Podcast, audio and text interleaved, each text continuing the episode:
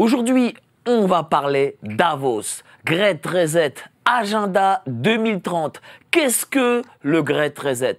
Comment l'agenda vert va transformer la France?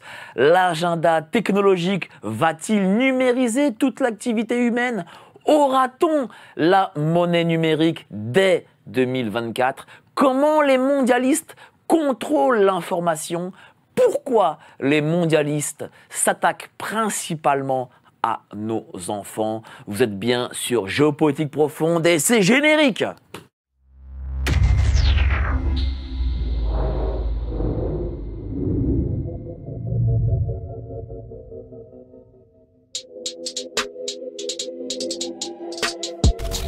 Nous sommes en guerre.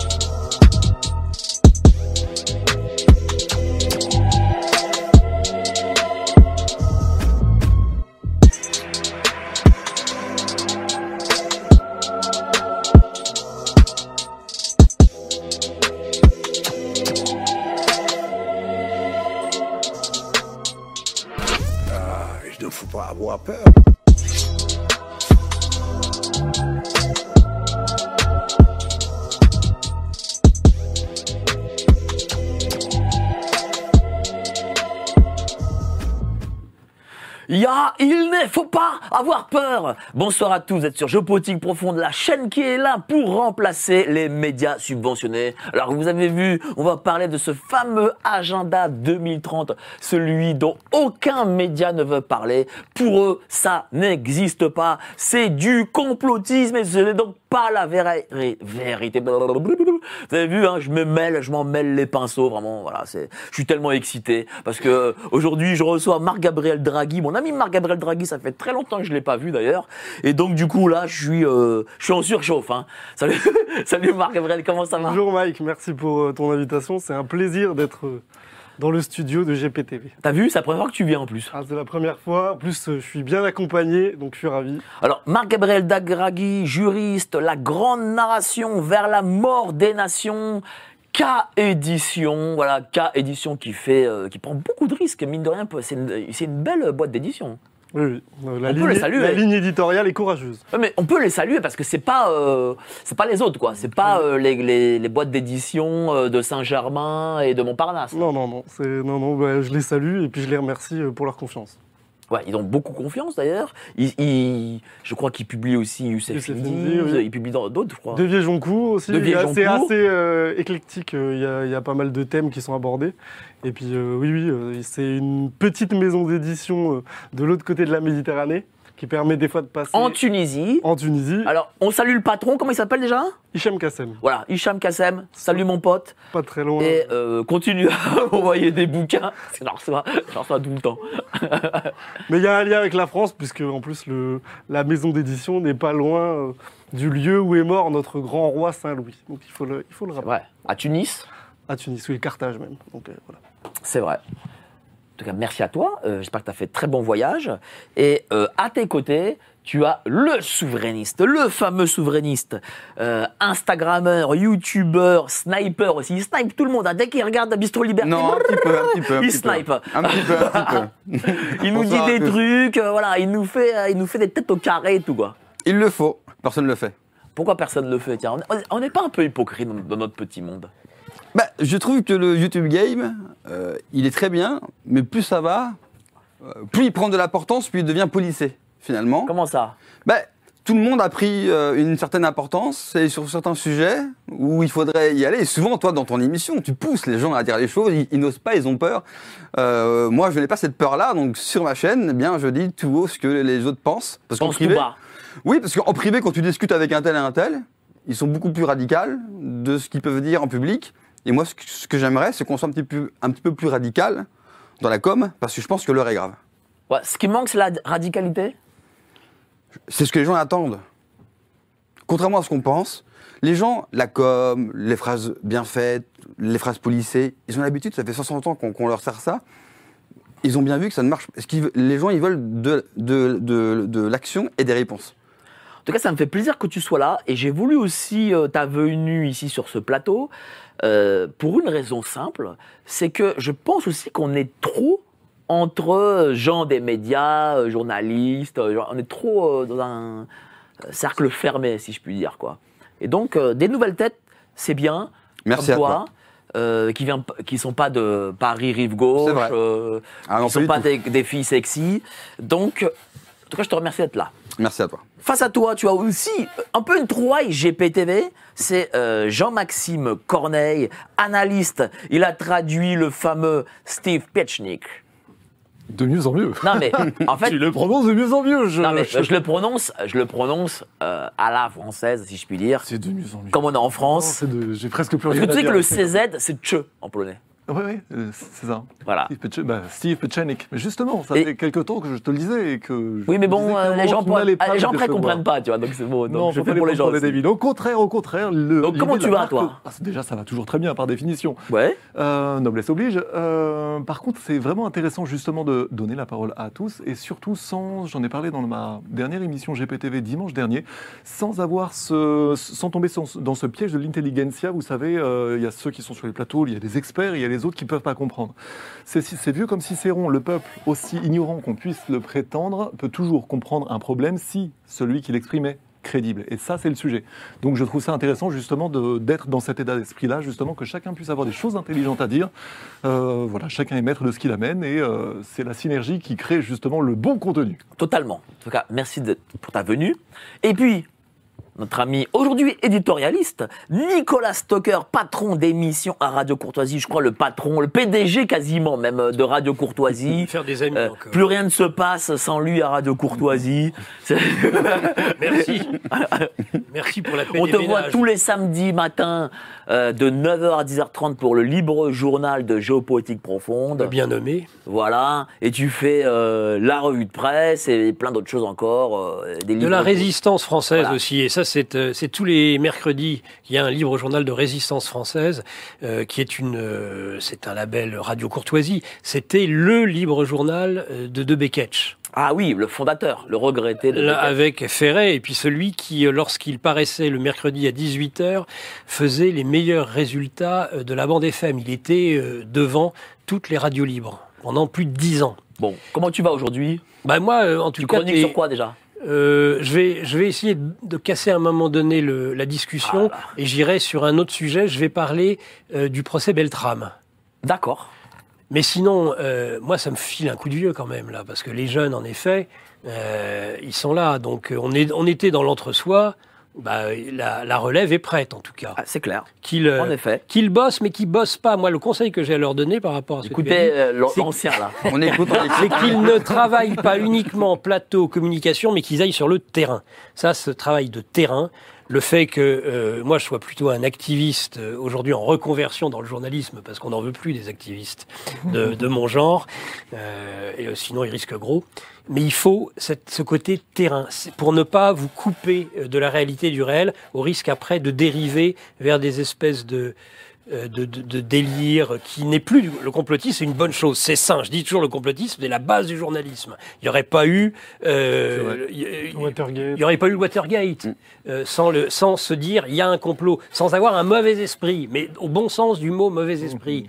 Mais par contre, quand ça devient un délire paranoïaque, ou dès le début, comme je l'ai entendu et je le redis parce qu'actuellement euh, il y a et ça fait chaud au cœur, ces, ces agriculteurs, des gens qui disent tout de suite oh là là, les agriculteurs c'est un complot du pouvoir. Non, s'il vous plaît. Alors, euh, je vais rebondir sur ce que tu as dit, et on va commencer par l'interview impertinente avec euh, notre ami Marc-Gabriel Draghi.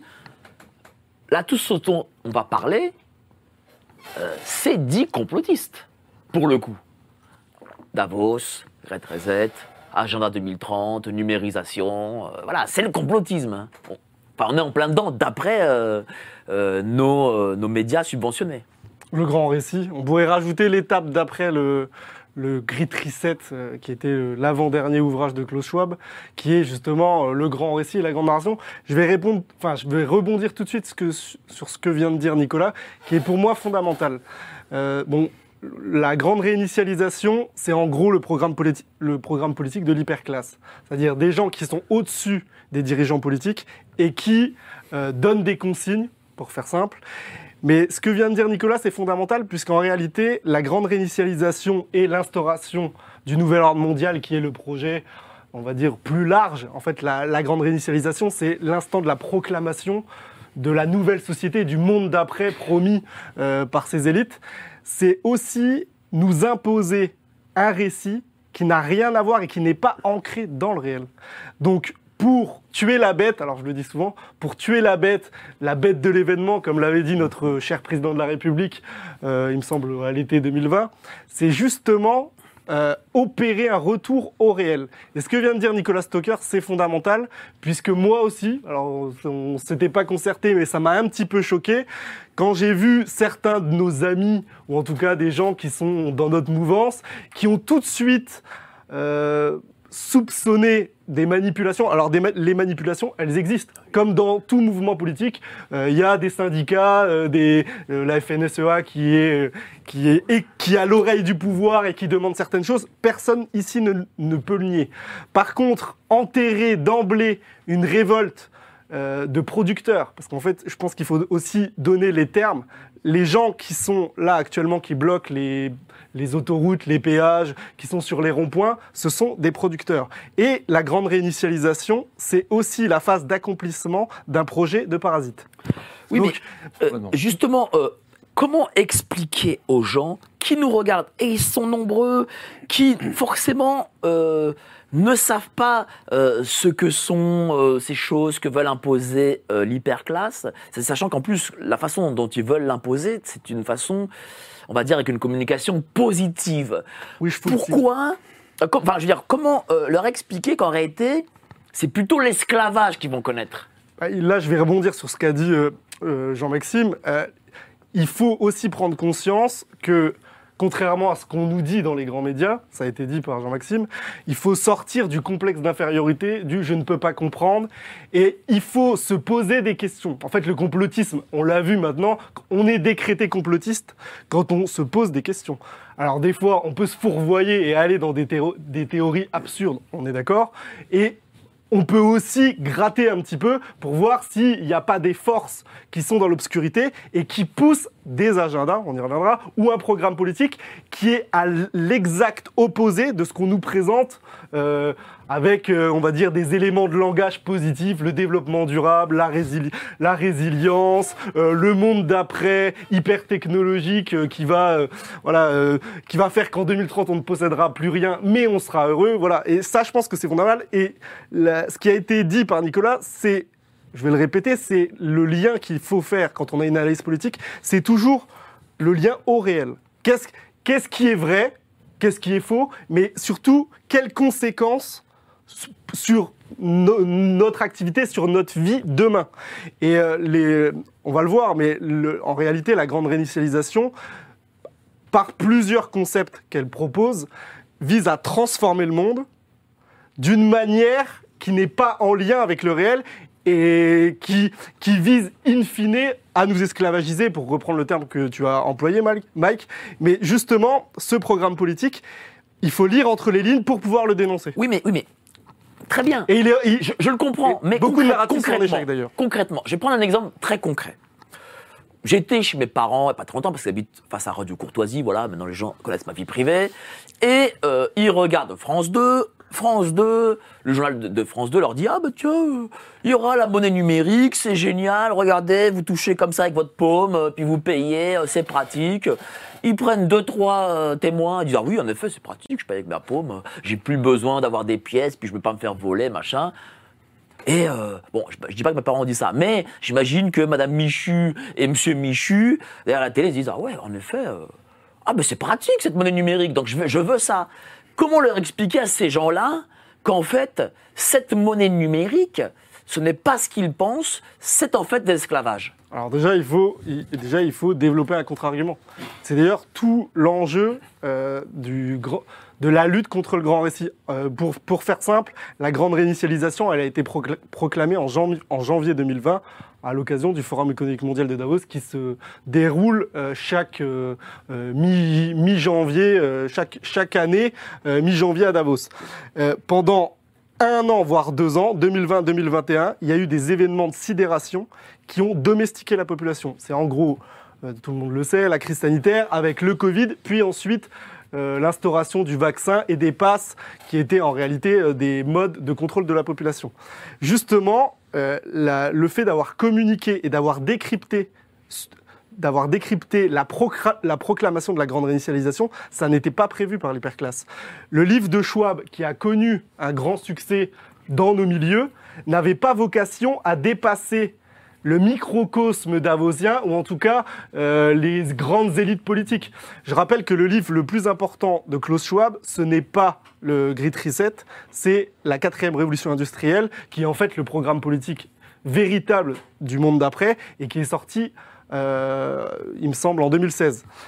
En réalité, à l'occasion de la grande réinitialisation, il y a eu aussi euh, une, une émergence d'une contre-information d'une contre-information qui a été très très efficace. La grande réinitialisation se passe à travers diverses étapes. Il y a plusieurs agendas qui la composent. En introduction, tu as cité l'agenda vert, on peut parler de l'agenda woke, l'agenda migratoire, euh, l'agenda transhumaniste, avec euh, la révolution technologique, l'intelligence artificielle, voilà. Mais il y a aussi des étapes de sidération qui visent à accélérer les agendas et imposer des mesures politiques. La première étape, on l'a tous vécu, c'était l'étape 1, l'étape sanitaire. Il faut, être- il faut aussi euh, être, euh, comment dire, être euh, objectif. L'étape sanitaire a partiellement échoué.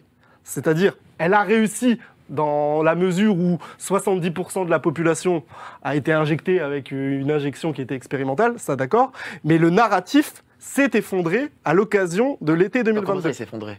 C'est-à-dire, c'est-à-dire quoi? Attends, parce que ils ont quand même été très efficaces pour le coup. Ils ont été très efficaces, mais en- en- il avait vocation à perdurer. En réalité, l'histoire des masques, l'histoire de quand vous mangez un sandwich, C'est-à-dire qu'on euh, aurait dû toujours avoir ce masque. on aurait dû, à chaque hiver, euh, continuer la perpétuelle, euh, la- les perpétuels discours de Jean Castex qui vous explique que quand vous prenez le train, il faut vous masquer, puis si vous allez dans le couloir, enfin bon bref, Et on aurait dû, en fait, déjà le pass sanitaire avait vocation à rester. Il a échoué. Il est mort, je vous le rappelle, le 31 juillet de mémoire, vous me corrigerez si le 31 juillet 2022. Et en fait, l'été 2022, souvenez-vous des déclarations du président de la République, qui est euh, le Young Global Leader euh, chimiquement pur du Forum économique mondial de Davos et qui est d'ailleurs l'un des seuls à être resté en place. Il n'y a que Justin Trudeau qui est encore en place euh, comme chef d'État. Donc, l'été 2022 devait être la grande bascule. La grande bascule n'a pas eu lieu à cause de l'échec du narratif de la, de la guerre, de la Grande Guerre. qui- le début du conflit russo-ukrainien, il s'attendait à ce que les masses courent de la même manière ou gesticulent de la même manière que lors de l'épisode de la crise sanitaire. En réalité, ça a pris un petit peu les premières semaines. Certains voulaient accueillir des Ukrainiennes, comme je dis souvent. C'était sympathique. Et quand on a vu que bon, il n'y avait pas tant d'Ukrainiennes qui se pressaient au portillon, euh, le narratif s'est vite euh, désagrégé à l'été 2022, et je le dis parce que moi je fais moi-même un mea culpa, je pensais qu'on allait être dans des années où il y, il y allait avoir des événements de sidération presque tous les ans, et en réalité il y a eu un effondrement. Et d'ailleurs c'est pour ça que Schwab en a pris conscience et qu'il a sorti son dernier livre, Le Grand Récit. Et qu'est-ce que ça veut dire? Est-ce que ça veut dire qu'en réalité, contrairement à ce que beaucoup de nos amis pensent, le système n'est pas si fort que ça en fait? Le système n'est pas si fort que ça, c'est exactement ça. Le système veut nous faire croire qu'il est euh, omnipotent, euh, comment dire, inattaquable, c'est-à-dire quoi qu'on fasse, on n'arrivera pas à l'atteindre, ce qui est totalement faux. Là, le, le travail... Il y a quand même de l'espoir du coup. Mais évidemment qu'il y a de l'espoir. Le, le travail qu'a fait Géopolitique Profonde, Radio Courtoisie et tous les médias alternatifs a porté ses fruits. Je vais donner un exemple clair et je vais faire le lien avec l'épisode des agriculteurs. En réalité, on aurait dû avoir la vaccination obligatoire au mois de décembre 2021. Sauf que les manifestations anti-pass et la vaccination des enfants, euh, ce qui allait découler après la vaccination obligatoire pour tout le monde, les services de renseignement ont fait monter des rapports et ont dit, en vrai, il y a presque 30 à 40% de la population qui n'était pas vaccinée, même ceux qui avaient des passes, euh, on se doutait, bon, en plus, en premier lieu, les politiques. Et à ce moment-là, il y a eu des remontées de rapports qui ont dit il va y avoir une révolte. C'est-à-dire il y a des gens, ça va, on va brûler des centres de vaccination, enfin il va y avoir des gens qui vont brûler des centres de vaccination, ça va chauffer dur. Et n'oubliez pas, il y avait une réélec- réélection envisagée du chef de l'État en mois d'avril-mai 2022. Donc euh, dans le narratif, on pouvait pas faire en sorte qu'il y ait des prémices de guerre civile et puis dire après Emmanuel Macron est, est réélu haut la main.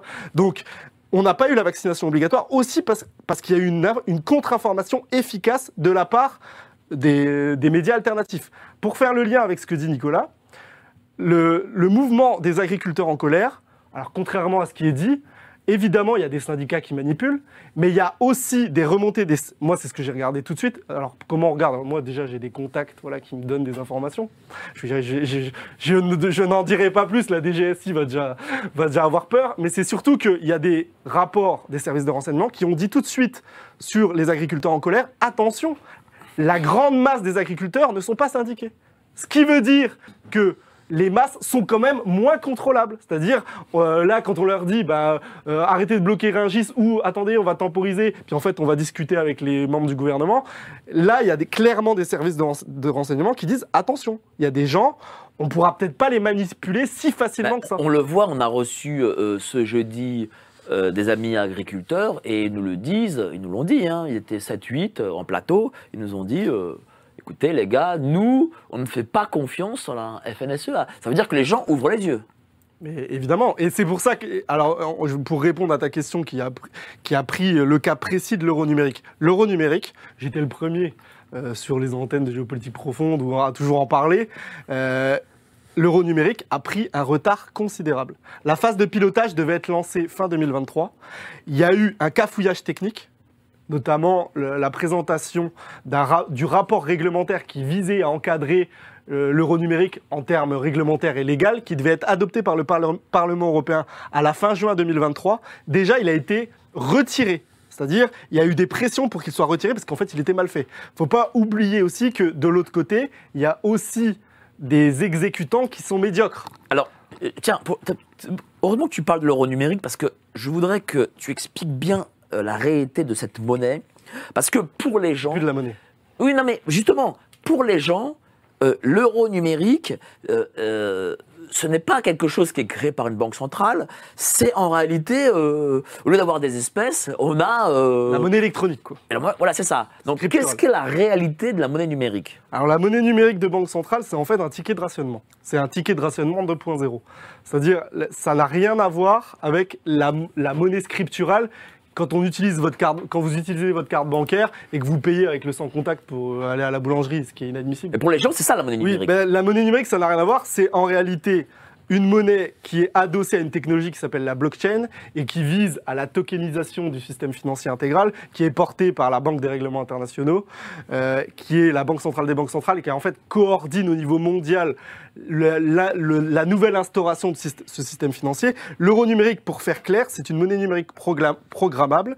Comme l'a dit Fabio Panetta et ensuite Christine Lagarde, c'est une monnaie numérique qui permettra d'instaurer des paiements conditionnels, c'est-à-dire l'agriculteur, on pourra allouer une fonction euh, à la somme d'argent qu'il veut mettre pour le carburant, euh, pour l'alimentation, et alors bien sûr, ils ne le vendent pas comme ça, mais ça, c'est déjà indiqué. Quand vous regardez les rapports de la Banque Centrale Européenne, notamment les déclarations de Fabio Panetta, euh, qui a été euh, le, on va dire, le technicien, parce que Christine Lagarde est très critiquée en interne, euh, il explique bien que c'est une monnaie numérique programmable. C'est-à-dire, on change, et en gros, pour que les gens comprennent bien, je vais les renvoyer à un article, c'est l'article de Laurence Lessig, qui est, un, qui est un ancien universitaire d'Harvard, et qui écrivait dès l'année 2000 que ce qui arrive avec euh, les développements de la cryptographie, c'est en réalité code is law. C'est-à-dire la loi va le code va progressivement remplacer la loi. C'est-à-dire que dans les faits, euh, c'est une forme de tutelle. C'est euh, un esclavage numérique intégral. Euh, Michel Bowens, qui est, qui est un philosophe, un cyberphilosophe qui se décrit comme ça, euh, explique que c'est une- c'est un outil technocratique totalitaire. Au bout, je, le- je renvoie à ces, à ces articles et à, et, à, et à ces déclarations. Et en réalité, la blockchain, euh, bon après on va, la blockchain c'est une infrastructure, c'est une base de données qui vise à sécuriser une donnée critique. Alors je vais pas rentrer trop dans les détails, mais c'est l'invention de la chaîne de blocs, c'est ce qu'il y a derrière le Bitcoin.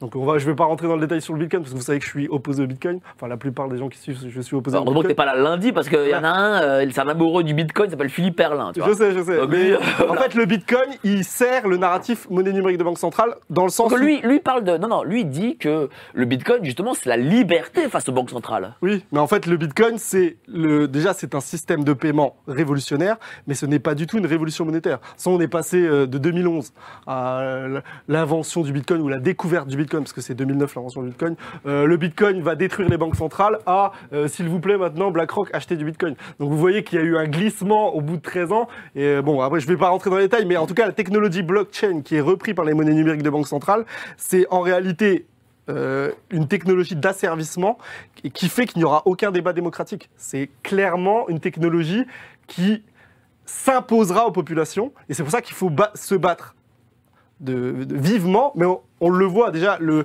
le narratif, Christine Lagarde a été piégée par des hackers russes, Euh, ça, ça a fait déjà, ça a fortement fait régresser le narratif sur l'adoption des CBDC, parce que euh, la bonne vieille Christine n'est pas très très très très compétente, même sur la communi- communication, elle est maladroite. Et donc, en fait, là, l'euro numérique a pris du retard. Par contre, ce qui ne veut pas dire que, déjà l'UA numérique existe déjà.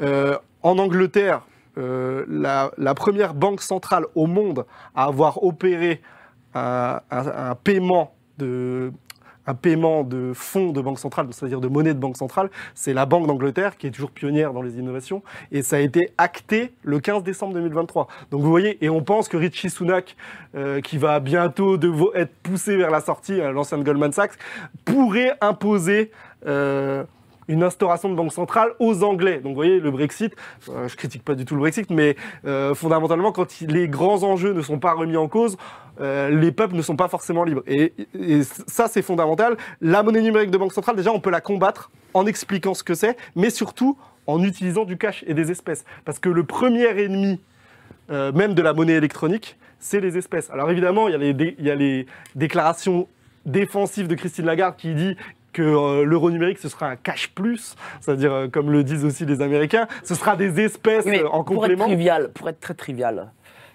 et je veux du concret. En fait, voilà, je veux du concret. Je veux que euh, Madame Durand et Monsieur Dupont qui nous regardent comprennent euh, vraiment, parce que là, on, on est, on théorise, on est des théoriciens, très bien. Et d'ailleurs, tu es un excellent théoricien, et bravo. Mais je veux que Madame Durand et Monsieur Dupont comprennent de manière triviale le changement dans leur vie avec l'identité numérique et l'euro numérique. Une traçabilité totale. C'est-à-dire, vous aurez un compte. Alors, il y a des discussions, hein, puisqu'en fait, là, justement, j'ai dit que l'agenda CBDC en Europe était en crise, puisque les grandes banques commerciales, qui, vous le savez, créent entre 80 et 90 de la masse monétaire, euh, ont rejeté le projet en l'état d'euro numérique, puisqu'elles elles se sont trouvées flouées par rapport aux dispositions et par rapport comment dire, à, la vocation qu'elles avaient, comment dire, à leurs compétences futures. Donc elles ont retoqué le projet, considérant qu'une partie de leur activité allait être liquidée. Donc là, l'agenda, il a pris énormément de retard, puisque là, la Banque Centrale Européenne doit retravailler le fonds technique. Euh, pour que les gens comprennent, c'est de manière très simple. Ça avait été dit euh, qu'au début, ce serait limité à 3 000 euros. Euh, C'est un chiffre peut-être que vous avez entendu. À 3 000 euros, on limiterait le, le dépôt sur, la, sur le, la, le valet ou la valette, je ne sais pas comment on dit. Wallet. La wallet, pardon. Euh, avec les termes anglais ignobles. Euh, le portefeuille voilà, numérique. En fait, chacun, chacun d'entre nous aura un portefeuille qui sera ouvert dans, dans la Banque Centrale Européenne, chez la Banque Centrale Européenne, et vous aurez une somme qui sera... euh, alors au départ, ça peut être 3 000 euros. Par contre, cette, cette somme, le, le politique, déjà, il n'y aura pas d'anonymé, il n'y aura pas d'anonymat, par exemple. On dit, euh, alors ça a été aussi un terme qui a été utilisé, ce sera un anonymat contrôlable. C'est-à-dire, euh, quand vous irez chez la boulangère, elle, ne pourra pas savoir combien vous gagnez sur votre compte en banque. Par contre, à un niveau, par exemple les impôts, l'URSSAF, euh, a priori, eux, ils sauront, euh, ils auront accès à la chaîne de blocs, donc de voir euh, à qui appartient le compte, quelles sont les transactions, à qui vous avez versé tel, tel argent. Donc en fait, c'est une traçabilité totale, comme le Bitcoin d'ailleurs. C'est-à-dire que ça va permettre à l'État euh, de multiplier, on va dire, les contrôles fiscaux. Oui, et en plus, c'est un, un outil qui permet d'instaurer un contrôle a priori. C'est-à-dire, il n'y a plus besoin de dire euh, si vous ne payez pas vos impôts, vous avez un redressement. Non. Là, c'est vous avez une somme qui est allouée à une chose. Donc, si euh, avec les contrats intelligents, si vous ne procédez pas, enfin, euh, vous pourrez pas le faire en fait. Si par exemple on vous dit, euh, vous avez 200 euros qui est réservé pour payer du bois ou mettre du, de l'essence ou du fuel, vous voulez acheter des bonbons à vos enfants, Crédit. vous pourrez pas le faire ou prendre un billet de train pour aller manifester contre le nouveau Premier ministre, ce sera pas possible puisqu'en réalité, ce sera un paiement qui sera conditionné. Donc on pourra contrôler tout ce que vous faites. Là, c'est pas du fantasme. Pour revenir un peu à ce que disait Nicolas, on pourrait partir dans des délires. Non, ça, ça existe déjà maintenant. Ça s'appelle le crédit social en Chine. En Chine, le yuan numérique concerne actuellement 300 à 400 millions d'individus en Chine par l'intermédiaire d'un système. Alors on va voir, il y a un corollaire, on, reviendra peut-être après sur le corollaire qui a échoué et qui met du temps à être imposé, c'est l'identité numérique. Euh, euh, en Chine, il y a déjà des gens qui ont ce système avec des points et qui peuvent pas prendre le train s'ils ont critiqué le pouvoir sur, euh, sur euh, Facebook ou qu'ils ont, ou qui ont donc uriné sur sera- le trottoir, donc ils ont pris une amende. Ce Voilà. sera un monde à la chinoise. Ben, euh, merci beaucoup, cher Marc Gabriel. Je fais des plannings, mais en fin de compte, moi, je respecte pas les plannings et je m'en fous. Donc, je vais commencer tout de suite le débat et c'est comme ça, voilà, et je balance le générique. Envie de liberté? Dépêchez-vous, car il vous reste moins de 5 ans. Vous ne me croyez pas? Je préférerais aussi, mais... Dans 5 ans arrive l'euro numérique. Et avec lui, la liberté, l'épargne et la consommation ne seront plus jamais comme avant. C'est-à-dire que vous n'aurez plus rien, mais que vous serez heureux. Merci bien. Chez GP, on travaille tous dur pour informer le public de ces plans, mais on travaille encore plus dur pour lutter contre ces plans. Et notre outil de lutte numéro 1, c'est notre magazine La Lettre Confidentielle. Dedans, on détaille nos analyses macroéconomiques et on expose nos solutions financières. Et pour beaucoup d'abonnés à cette revue, le changement dans leur vie a été sans équivoque. Alors envie de tourner la page C'est juste sous la vidéo. Abonnez-vous évidemment à la lettre de géopolitique profonde. On a euh, Gabriel Draghi qui écrit. On a aussi Jean-Maxime Corneille qui écrit. Vous apprendrez plein de choses. D'ailleurs, regardez, mois de février 2024, il est vert. Hein. C'est la couleur de l'e- de l'espoir, le vert. Voilà, donc c'est euh, la version de 2024. Et si vous vous y abonnez, vous aurez la géopolitique de l'or que je tiens là. Très bon. voilà. Géopolitique de l'or, comment sortir euh, des banques, le métal jaune au cœur du système international, écrit par Frank Pemgam. Voilà. Euh, bon, bah, on a écouté là, euh, religieusement Marc-Gabriel Draghi.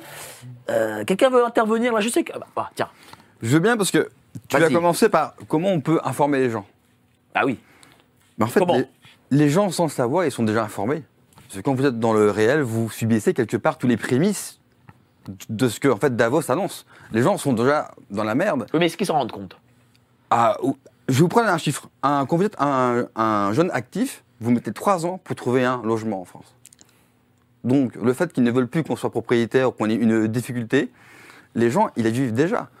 Quand certains parlent d'une crise du euh, logement, mais quand vous vivez en province comme moi, ça fait déjà 10 ans qu'en qu'en province, En province? en province, Et toi, est-ce des- que tu es centre-ville province, dans une grande ville, je- ou, ou est-ce que tu es euh, dans la périphérie? moi je suis en périphérie de Nantes, D'accord pour trouver un logement depuis 10 ans, c'est extrêmement difficile. Donc, en périphérie de Nantes, bon, qui est une ville importante, mais c'est Oui. pas Paris, oui, c'est au moins, c'est au moins trois ans, quoi.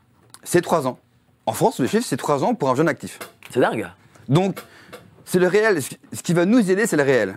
Parce que certes, ils veulent mettre en place un narratif, mais le réel, vous ne pouvez pas le euh, transformer. Et l'erreur aussi qu'ils ont commise, quelque part, c'est qu'ils ont trop appauvri les gens. Ils ont tout vidé. En Europe, on n'a plus rien. Donc à un moment donné, vous pouvez raconter la plus belle histoire du monde, mais il n'y a plus rien en face. Donc les gens, même les gens qui regardent TF1, BFM, ils commencent à changer. Il y a une émission qui, je sais, euh, qu'ici, à mon avis, Je personne... sais que tu aimes TPMP. Tu aimes beaucoup TPMP. Oui, mais moi, J'ai beaucoup de gens TPMP ici, hein, pour le coup. hein. combien de gens m'ont dit, combien de gens me disent qu'ils ont entendu des choses parce qu'ils ont entendu ah TPMP parce que TPMP tout le monde critique mais personne ne la regarde. TPMP tous les soirs ils parlent des mêmes choses que nous, sauf qu'ils touchent 2 millions de personnes et ils touchent des gens essentiellement des classes populaires, Regarde, des classes moyennes. TPMP, ils nous regardent parce qu'à chaque fois, ils nous piquent des invités. Alors ça, c'est sûr. hein. Et oui, oui, parce que Cyril Hanouna, lui, il, il va faire ce qui marche et il va faire ce que, ce que les gens ont envie d'entendre. Et mine de rien, moi, je vais prendre, je vais prendre ma mère qui n'a aucune idée politique. C'est euh, le mouton parfait. Vraiment. Ouais. Elle, c'est. Et donc, qu'est-ce qu'elle dit? Eh bien, elle, quand je la vois, elle se met à parler politique parce qu'elle regarde TPMP. Parce que TPMP, pendant une heure, ils vont parler politique. Ah, j'ai vu tel fait, c'est vrai qu'ils vont faire ça. Et comme elle sait que moi je suis dedans, elle m'interroge. Et elle, qui ne s'est jamais interrogée de sa vie, s'interroge sur l'Europe, par exemple. Ce qui est incroyable. Et beaucoup de gens s'ouvrent à ça. On ne devrait pas surestimer ce type d'émission. Et je pense que c'est le réel. Que TPMP, il parle des faits, il parle de la violence qu'il y a tous les jours, il parle de la pauvreté.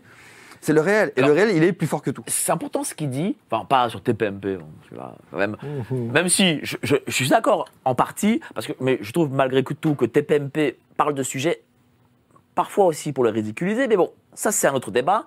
Mais là où c'est important ce qu'il dit, c'est qu'ils ont fait une erreur, ces mondialistes, c'est qu'ils ont appauvri au maximum les gens, peut-être trop. Mais c'est là où, d'ailleurs, il faut en prendre conscience. Eux se revendiquent Homo Deus, c'est-à-dire les hommes dieux, vous savez, le, le projet de Yuval, Yuval Noah Harari. Carré. Mais en réalité, il y a des erreurs énormes qui sont faites.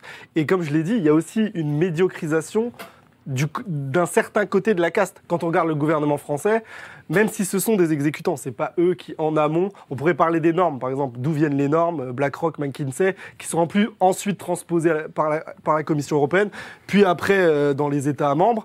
Euh, en réalité, il y a aussi une médiocrisation de la classe politique. Quand vous, regardez les ministres y a, enfin, vous écoutez les ministres d'il y a 60 ans, ou euh, en substance ce qu'ils étaient et ce qu'on a maintenant, il y a de quoi un peu rigoler. Pour revenir à ce, qui est, ce que tu dis, euh, Teddy, je trouve que c'est intéressant parce que sur TPMP, et c'est pour ça qu'il ne faut pas euh, mépriser d'un revers de main ce qui est fait, l'information progresse et l'information alternative progresse. Sur TPMP, j'ai entendu un agriculteur qui était invité parler de l'agenda 2030 et sous-entendre euh, que les normes ESG, environnementales, sociales et gouvernementales, étaient, étaient le gros, la grosse problématique. Et il a aussi parlé des oligopoles. Donc vous voyez, il y a, c'était sur TPMP qui touche 2 millions de personnes. Alors ça ne veut pas dire. Alors après, on peut critiquer, oui, euh, ce que- ce qu'a dit aussi Nicolas, euh, ce qui, ce qui devrait nous nous intéresser et surtout concentrer notre attention et notre énergie, c'est en fait faire le lien entre le décryptage de l'information et comment on met en pratique une véritable résistance. Comment on, on arrive à faire le lien avec le réel? Comment les agriculteurs qui sont en train de bloquer les péages, on arrive à mettre en place des actions? Alors déjà, il faudrait peut-être aller les rejoindre. Voilà, je lance un appel. Il y a quelque chose que j'a- j'ai du mal à comprendre Ben, avec les gilets dit, jaunes. c'est ce qu'a dit jeudi euh, notre ami Nicolas Stocker. Il faut rejoindre l'agriculteur. Évidemment, oui, c'est c'est la première des choses à faire. Ce que je retiens de ce qu'a dit euh, euh, notre invité principal, c'est le fait que... euh, Il a oublié faut- ton nom. hein. Non, non, absolument pas. Marc Gabriel Draghi. Non, non, non, non. Bah non, mais il y a Marc, il y a Gabriel, en plus un archange, enfin. Et Draghi, Drahi, bon. J'aurais pu hésiter entre Draghi Pas et Draghi, Drahi. Ah, J'ai demandé avant. Bon. Draghi, c'est- Le, le- la toute-puissance du système, leur prêter cela, c'est exactement ce qu'ils attendent. Ils se disent eux, ils se disent mettre des horloges. Donc euh, là, c'est vraiment aller dans son sens. Et il ne faut surtout pas aller dans son sens. D'ailleurs, on en vient, certains disent, ah oui, mais de toute façon, tout est, tout est euh, prêt d'avance, tout est fait. Donc il n'y a rien à faire. Restons. euh, et on verra. Et alors d'ailleurs, ça se termine en disant, lorsqu'il y aura le chaos complet, lorsque tout euh, sera détruit, euh, eh bien à ce moment-là, ce sera notre tour. Ben non, parce que Macron, c'est exactement ce qu'il prétend vouloir faire. Il dit, et il l'a dit d'ailleurs, il a dit, ah oui, mais c'est compliqué. C'est par rapport à, à ce que tu dis, euh, Marc Gabriel. Oui, ben, il y a peut-être des ratés, mais c'est pourquoi il y a des ratés? C'est parce que tout n'est pas encore détruit. Le jour où tout sera détruit, mon homme nouveau, sur cette tabula rasa, je pourrai le faire. Donc je pense qu'il faut s'accrocher absolument aux morceaux de réel qui, qui persistent. Ça, c'est la première chose. Mais la deuxième chose que je voulais dire aussi, euh, et ça, il faut prendre très au sérieux et se dire non, c'est pas non plus des complètement des rigolos, c'est pas non plus complètement euh, des affabulateurs.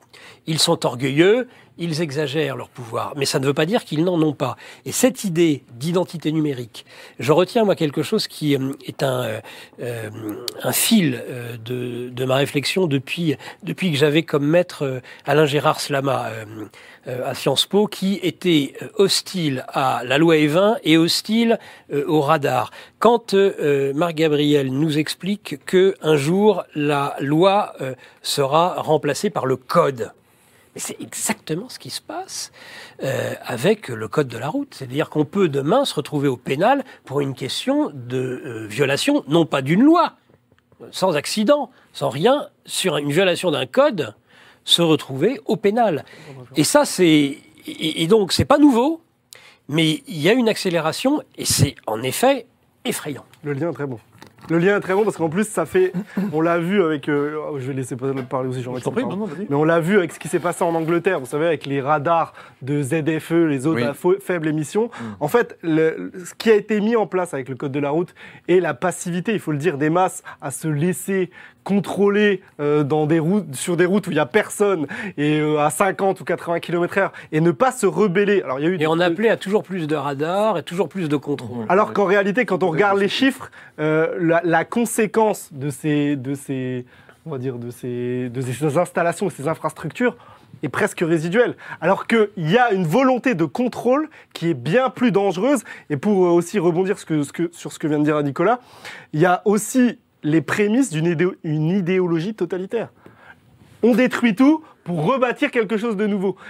Voilà, et c'est fondamental de rester justement sur le réel pour ne pas aller sur cette étape de destruction. Jean-Maxime, quelle réflexion tu te fais quand tu entends tout ça? Dualité, dualité de tout ça, c'est toujours pareil. Il y a plusieurs idées. Enfin, J'en ai récu- récupéré quelques-unes là. On va on pourra débattre à ce sujet-là, mais c'est extrêmement intéressant. Ce que tu viens d'énoncer est très intéressant là, en combinant les, les deux- vos deux éléments, parce que je serais mesuré sur le fait que, ayant fait pas mal de secourisme, euh, je dis que d'un point de vue du droit, qu'un règlement puisse amener du pénal quand il y a des vies en jeu, ça peut tout à fait être légitime d'un point de vue du droit. Par contre, ce qui est toujours intéressant, c'est que sous, des prétextes de sécurité, on va finir par vous vendre du fait que tu pollues un peu trop ou alors le pet de tes vaches, euh, etc.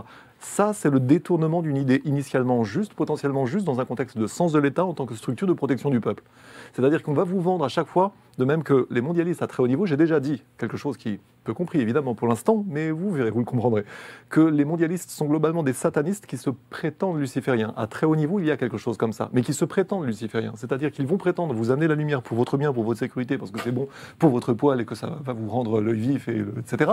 Mais en réalité, ils vont partir sur une idée initiale qui se justifie complètement, par exemple au regard du droit, parce que c'est pour votre sécurité, vous comprenez Il y a certains radars qui sont bien passés. 1 sur 50 peut-être, mais il y, en a certains qui sont bien placés. Quand vous avez un, virage dangereux, machin, ça, peut, ça peut tout à fait faire sens.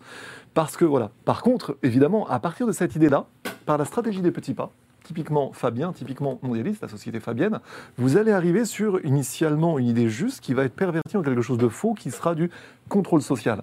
Et ça, c'est finaux. C'est finaux parce que, comme la grenouille euh, que l'on fait bouillir, euh, on s'en aperçoit pas au début parce qu'on se dit oui, puis alors, évidemment, on va faire, on va donner la parole aux associations des euh, handicapés de la roue qui vont dire oh oui, il faut vraiment que les gens roulent à 50, même quand c'est une deux fois quatre voies, il faut vraiment rouler à 50. Euh, oui, mais en même temps, il faut aussi que l'État permette, là, c'est la dualité entre l'aspect sécurité et l'aspect activité économique de l'État. On dit, par exemple, en droit administratif, il y a toute une querelle doctrinale là-dessus sur la question de savoir si l'État doit soutenir ou pas l'activité économique. Est-ce que c'est le rôle de l'État de, ou bien de gêner l'activité économique parce que c'est quand même des vilains. Là, c'est quand on est marxiste, on pense comme ça.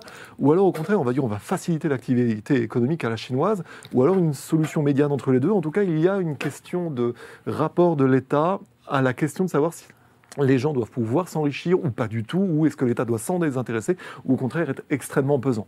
Je dirais sur un premier point, voilà ce que ça me- m'éveille, euh, c'est-à-dire une euh, m'inspire. Nicolas une veut- rebondir sur ce que tu as dit. justes où on arrive sur des conclusions fausses. Alors, je- pour, euh, je donne un autre exemple euh, du code de la route. C'est le médical, c'est pareil. Et c'est toujours cette notion de préventif.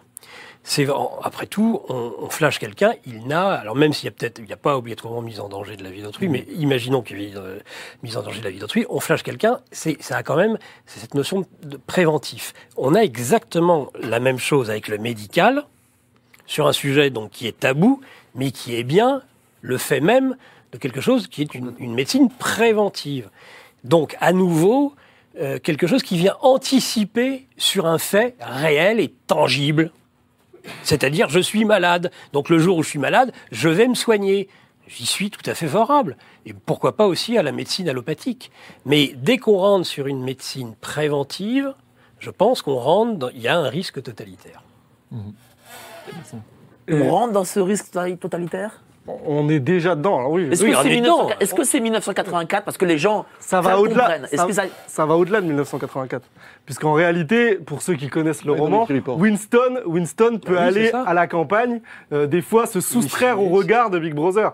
Donc là, avec euh, la reconnaissance faciale, les caméras de surveillance, pour justement, euh, et en plus, on voit bien que on pousse des fois à une délinquance ou euh, organiser un chaos contrôlé pour justement vous dire oui, mais la caméra, vous voyez, c'est utile. Euh, ça vous permet de, bah, par prévention, si vous prenez un coup de couteau, on rattrapera la personne. Ça va tout changer. Et ça va tout changer, voilà. Donc euh, oui, il y a un risque totalitaire qui est énorme. Après, je vais répondre, euh, ce que je suis euh, euh, en grande partie d'accord avec ce qu'a dit Jean-Maxime, mais le droit, pour que les gens comprennent, le droit, c'est une fiction. C'est une fiction. Son objectif, c'est de créer du réel. C'est-à-dire, quand on vous dit vous arrêtez au feu rouge, c'est quelqu'un qui a créé une règle, qui a dit quand vous- il y a un feu rouge, vous vous arrêtez. Et le but, c'est que quand vous voyez le feu rouge, vous arrêtez. Mais en fait, dans le réel, euh, je pense qu'on l'a tous fait ici. Moi, dans, sur les routes où il n'y a personne, vous pouvez passer quand il n'y a pas de, quand il y a pas de véhicule. Vous voyez ce que je veux il dit qu'il a brûlé des feux rouges. Voilà, bravo, je, je le comprends. bravo. Mais, mais là, justement, la, dé- je le rejoins. Le, fa- le fameux performatif. la- la- la dérive totalitaire, c'est quand la fiction n'a plus de lien avec le réel. Puisque là, quand vous aurez en substitué la règle, la règle qui veut dire le contrôle a, a posteriori, une règle n'existe pas s'il n'y a pas de sanction. Par exemple, quand vous dites euh, il est interdit de pénétrer sur le territoire français sans autorisation, et puis qu'il y a des gens qui pénètrent sans autorisation, puis qu'en fait il n'y a pas de sanction, la règle n'existe plus. Donc le, le système de la règle et de la sanction sont fondamentaux. Mais là maintenant, ce qui est en train d'être mis en place, c'est le remplacement de la règle par un code. C'est-à-dire le code, et le code euh, informatique est réputé inviolable. Bon, après, on pourrait revenir sur des choses, mais là, c'est un combat spirituel. C'est-à-dire, en fait, on remplace, alors, excusez-moi du terme, mais pour ceux qui sont un peu religieux, on veut remplacer le verbe par le nombre. C'est-à-dire, on veut changer la société. On veut, alors, euh, vous avez euh, euh, toujours l'idée de, on finira avec un code barre euh, scanné et on aura avec notre dossier médical pour parler du. Là, d'ailleurs, on a déjà nos dossiers médicaux qui sont gérés par Microsoft. Euh, Est-ce qu'il y a réellement des contrôles euh, Par le nombre ou par le chiffre? Oui. C'est pas la même chose. Non, mais ça, c'est très Là, bien. on- On, on sait des choses. code, Non, mais là, c'est très bien. On sait des le choses. chiffre, oui. Non, mais qui peuvent. Attends, attends. On dit des choses qui peuvent paraître monstrueuses. Ok. Mais euh, ce que l'on dit, ça ne pénètre pas nos sociétés. Je veux dire, Madame. Michu, euh, euh, je sais pas Oui, ce que mais- t'en penses. Regarde, pendant le Covid par exemple, tout le narratif a très bien fonctionné au début. Ça a déraillé à un moment bien précis. C'est Les quel en- moment? C'est les enfants. Là, on a vu les baisses tout de suite. Parce que les enfants, c'est le réel, le vrai. Et toi, toi, t'as deux enfants. moi, je n'ai Toi, deux. t'as deux enfants. Euh, c'est et on t'a dit. Est-ce que les, professeurs t'ont dit injection On dirait injection. hein. Oui, injection. Est-ce que- est-ce ils ont que- est-ce 11 qu'on t'a 11 dit- injections quand ils sont petits. Ouais. Le- je vais, je vais rien dire parce que euh, Bon, la voilà. police nous regarde, mais tu sais le nombre de parents qui ne, qui ne les font pas, qui se bagarrent. Ça ne se dit pas, hein, mais il y a une vraie bataille. Les gens refusent ça. Ça, c'est le réel. Alors que les gens étaient prêts à eux-mêmes le faire pour aller boire une bière, Ouais. mais leurs Mais il y a enfants. quand même un- Mais, ça, il quand même encore pourquoi- un truc qui Bah, résiste. Mais Jean-Maxime, pourquoi, pourquoi Un ce de survie. Attendez, Oui, Jean-Maxime, oui. pourquoi, pourquoi ça. C'est-à-dire que tu, tu es prêt, toi, à avoir euh, ta dose, mais tu te dis, ah, mais mon fils, non. Ah, moi, je suis prêt à rien. Mais euh, Non, mais pas toi, mais, mais Je veux dire, le, gars- kidam, quoi, le kidam. Bien sûr, bien sûr. Faut pas ridiculiser Madame Michu, mais Madame Michu, il y a un côté euh, euh, Non, mais c'est, avant moi, tout la Madame Michu, c'est, très mot affectif pour moi. Goebbels, ben ça c'est très bien. Euh, Rappelez-vous de Goebbels, viser les tripes, viser les tripes, le tripal, c'est le principe de la propagande dans ce cas-là le plus efficace. Euh, il, est, il y a une phrase prêtée à Goering justement sur le fait qu'un gouvernement peut toujours faire accepter n'importe quelle décision à son peuple à partir de la perspective de l'idée d'une mort violente, potentiellement d'une mort. Donc, euh, euh, vous risquez votre vie, donc il faut aller dans cette direction-là. Mais en effet, donc ça, c'est une façon, une première façon de manipuler les gens. Mais il y a un moment où il y a un peu plus de questions quand, ok, il y a la responsabilité de soi-même, et j'ai constaté ça aussi euh, pour des personnes autour de moi, quand soudain les enfants sont vraiment en jeu, euh, je pense qu'on peut tous euh, aller dans cette direction-là, dans le, le fait qu'on on décuple notre force et notre peut-être aussi notre, notre capacité de réflexion quand vraiment notre, euh, nos enfants sont en jeu. Moi-même en n'ayant pas, mais je sais qu'il y a quelque chose de juste là-dedans. Je pense que c'est ce- peut-être ce ressort de rappel qui est précisément ce que n'avaient pas prévu les mondialistes. mais est-ce que c'est pour ça, justement, cher Nicolas, que les mondialistes mettent en place un plan pour que les gens aient de moins en moins d'enfants? Est-ce qu'ils se disent, voilà, euh, comme les enfants sont chers à leurs parents, eh bien, si des gens, euh, à des adultes, n'ont pas d'enfants, eh bien, on les euh, manipulera plus facilement, on les aura en esclavage plus facilement, etc. Parce que ça, c'est le plan, peut-être. Euh, Jean-Maxime parle des tripes. Euh, Il y a les tripes et puis il y a les entrailles. Les tripes, c'est, ça peut être très négatif et ça peut être en- même temps très positif. Mais eux, bien sûr, jouent sur les peurs, donc sur les tripes au sens très négatif du terme qui euh, nous paralyse. Mais ça peut être aussi quelque chose qui vient des entrailles. Et là, c'est l'instinct, par exemple, l'instinct maternel Oui. dont on parlait. Et au contraire, donc les entrailles vont, vont nous, ça va nous toucher au plus profond. Plusieurs fois, je- je- on- on- tout le monde n'est pas religieux, mais en effet, dans la Bible, plusieurs fois, euh, le Christ, il est touché aux entrailles. Et c'est parce qu'il est, tou- et c'est le fait qu'il soit touché aux entrailles qui va de l'in- de l'intérieur vers l'extérieur. Exactement ce qu'on demande d'ailleurs en disant aux Français, sortez justement, que ça vous touche jusque dans les entrailles au point d'agir et de sortir de, votre confort, de ce qu'on appelle euh, de façon assez triviale la zone de confort. Alors, est-ce que les enfants, euh, dans tout ça... Oui, bah, pourquoi je te dis ça? Parce que déjà, Jean-Maxime a dit quelque chose d'extrêmement intéressant concernant voilà, les entrailles, etc. Mais je remarque une chose, c'est que les enfants sont aussi, eux, attaqués. C'est eux qui sont attaqués. Les, les, tout- la sexualisation dans les écoles, toutes ces choses, c'est eux vie qu'on et attaque. l'avenir. Ah oui Et d'ailleurs, il y a une défense des parents. Si tu savais la liste des gens qui demandent dans des écoles privées, moi le premier dans des écoles catho tradis, on l'a vu avec la euh, nouvelle, euh, nouvelle ministre. Euh, je parlais avec, euh, avec l'évêque qui s'occupe de cette école. Il, il- a une demande qui explose. Alors, pareil, ça ne se dit pas, mais les gens résistent beaucoup plus de ce qu'on pourrait croire. Donc ça, c'est le, signe positif. Alors que quand on touche à leurs enfants, parce que c'est comme si l'enfant était l'ancrage du réel pour les gens. Autant un adulte, lui, il s'est perdu. En tout cas, il a perdu une sorte d'ancrage à un certain réel. Mais l'enfant, c'est ce qui le ramène encore un petit peu. C'est ce qui le tient un petit peu parce qu'il se dit, moi, je suis prêt à- on, me, à tout faire. On peut tout prendre, mais pas mes enfants. Et c'est c'est peut-être le point positif, euh, quelque part. Moi, je vois une vraie résistance autour de moi, euh, des parents qui résistent pour leurs enfants. Ouais, c'est Moins que pour eux-mêmes, C'est d'ailleurs. intéressant parce qu'il y a eu un point de bascule. C'est-à-dire que quand il s'agissait de mettre les petits masques, les pauvres enfants étaient traumatisés dans les classes avec les masques, on avait vraiment des phénomènes collectifs de mères de famille qui engueulaient les seuls rares qui disaient non en disant Ouais, vous êtes un danger public, etc. Alors que le point de bascule a été fait quand vraiment il y a eu, d'une part, je pense, c'est aussi parce qu'il y a eu un- une montée des doutes d'un Oui. côté sur les injections, et de l'autre côté, il y a quand même eu ce ressort de rappel est-ce qu'on n'est pas en train de faire des bêtises? J'entends que dans le facteur temps, par justement ce dont on a parlé tout à l'heure, la mobilisation qui était en apparence inutile a en réalité été utile. C'est-à-dire que justement, quand vous avez des tentatives de discréditer une mobilisation en tant que chose inutile, c'est qu'en réalité, elle a quelque chose d'utile. Parce que de toute façon, le simple fait d'instiller le doute dans le vrai sens euh, du terme, le vrai doute euh, au sens antique, euh, ça a pour but de commencer à faire naître des prises de conscience qui après sont entrées en collision donc avec cette question des enfants. Et en effet, c'est en ce sens que ma- Marc Gabriel disait tout à l'heure, vraiment à bon droit, c'est que le, le système n'est pas du tout le système en ce sens, euh, système de cooptation. On, va parler, ça sera d'ailleurs le- dans mon article 3, je parle des systèmes de cooptation. Parce que quand on parle d'un système avec un grand S, c'est un système de cooptation politique. Euh, le système est en apparence fort, alors qu'en réalité, non, je dis que c'est par bien des égards de l'empirisme et du dilettantisme stratégique. Ces gens sont fans de penseurs comme Karl Popper qui vous disent en substance que l'histoire des hommes est toujours trop compliquée, on ne peut pas la prévoir, donc il faut faire de l'empirisme, un grand coup de barre à gauche, un grand coup de barre à droite, etc. Non, en réalité, ça s'appelle quoi? Ça s'appelle de l'empirisme, pour ne pas dire du dilettantisme stratégique, et ces gens pensent qu'ils vont de fait convaincre la majorité des gens par le fait que ils vont nous convaincre de leur propre puissance alors que c'est une illusion qui s'auto-illusionne elle-même.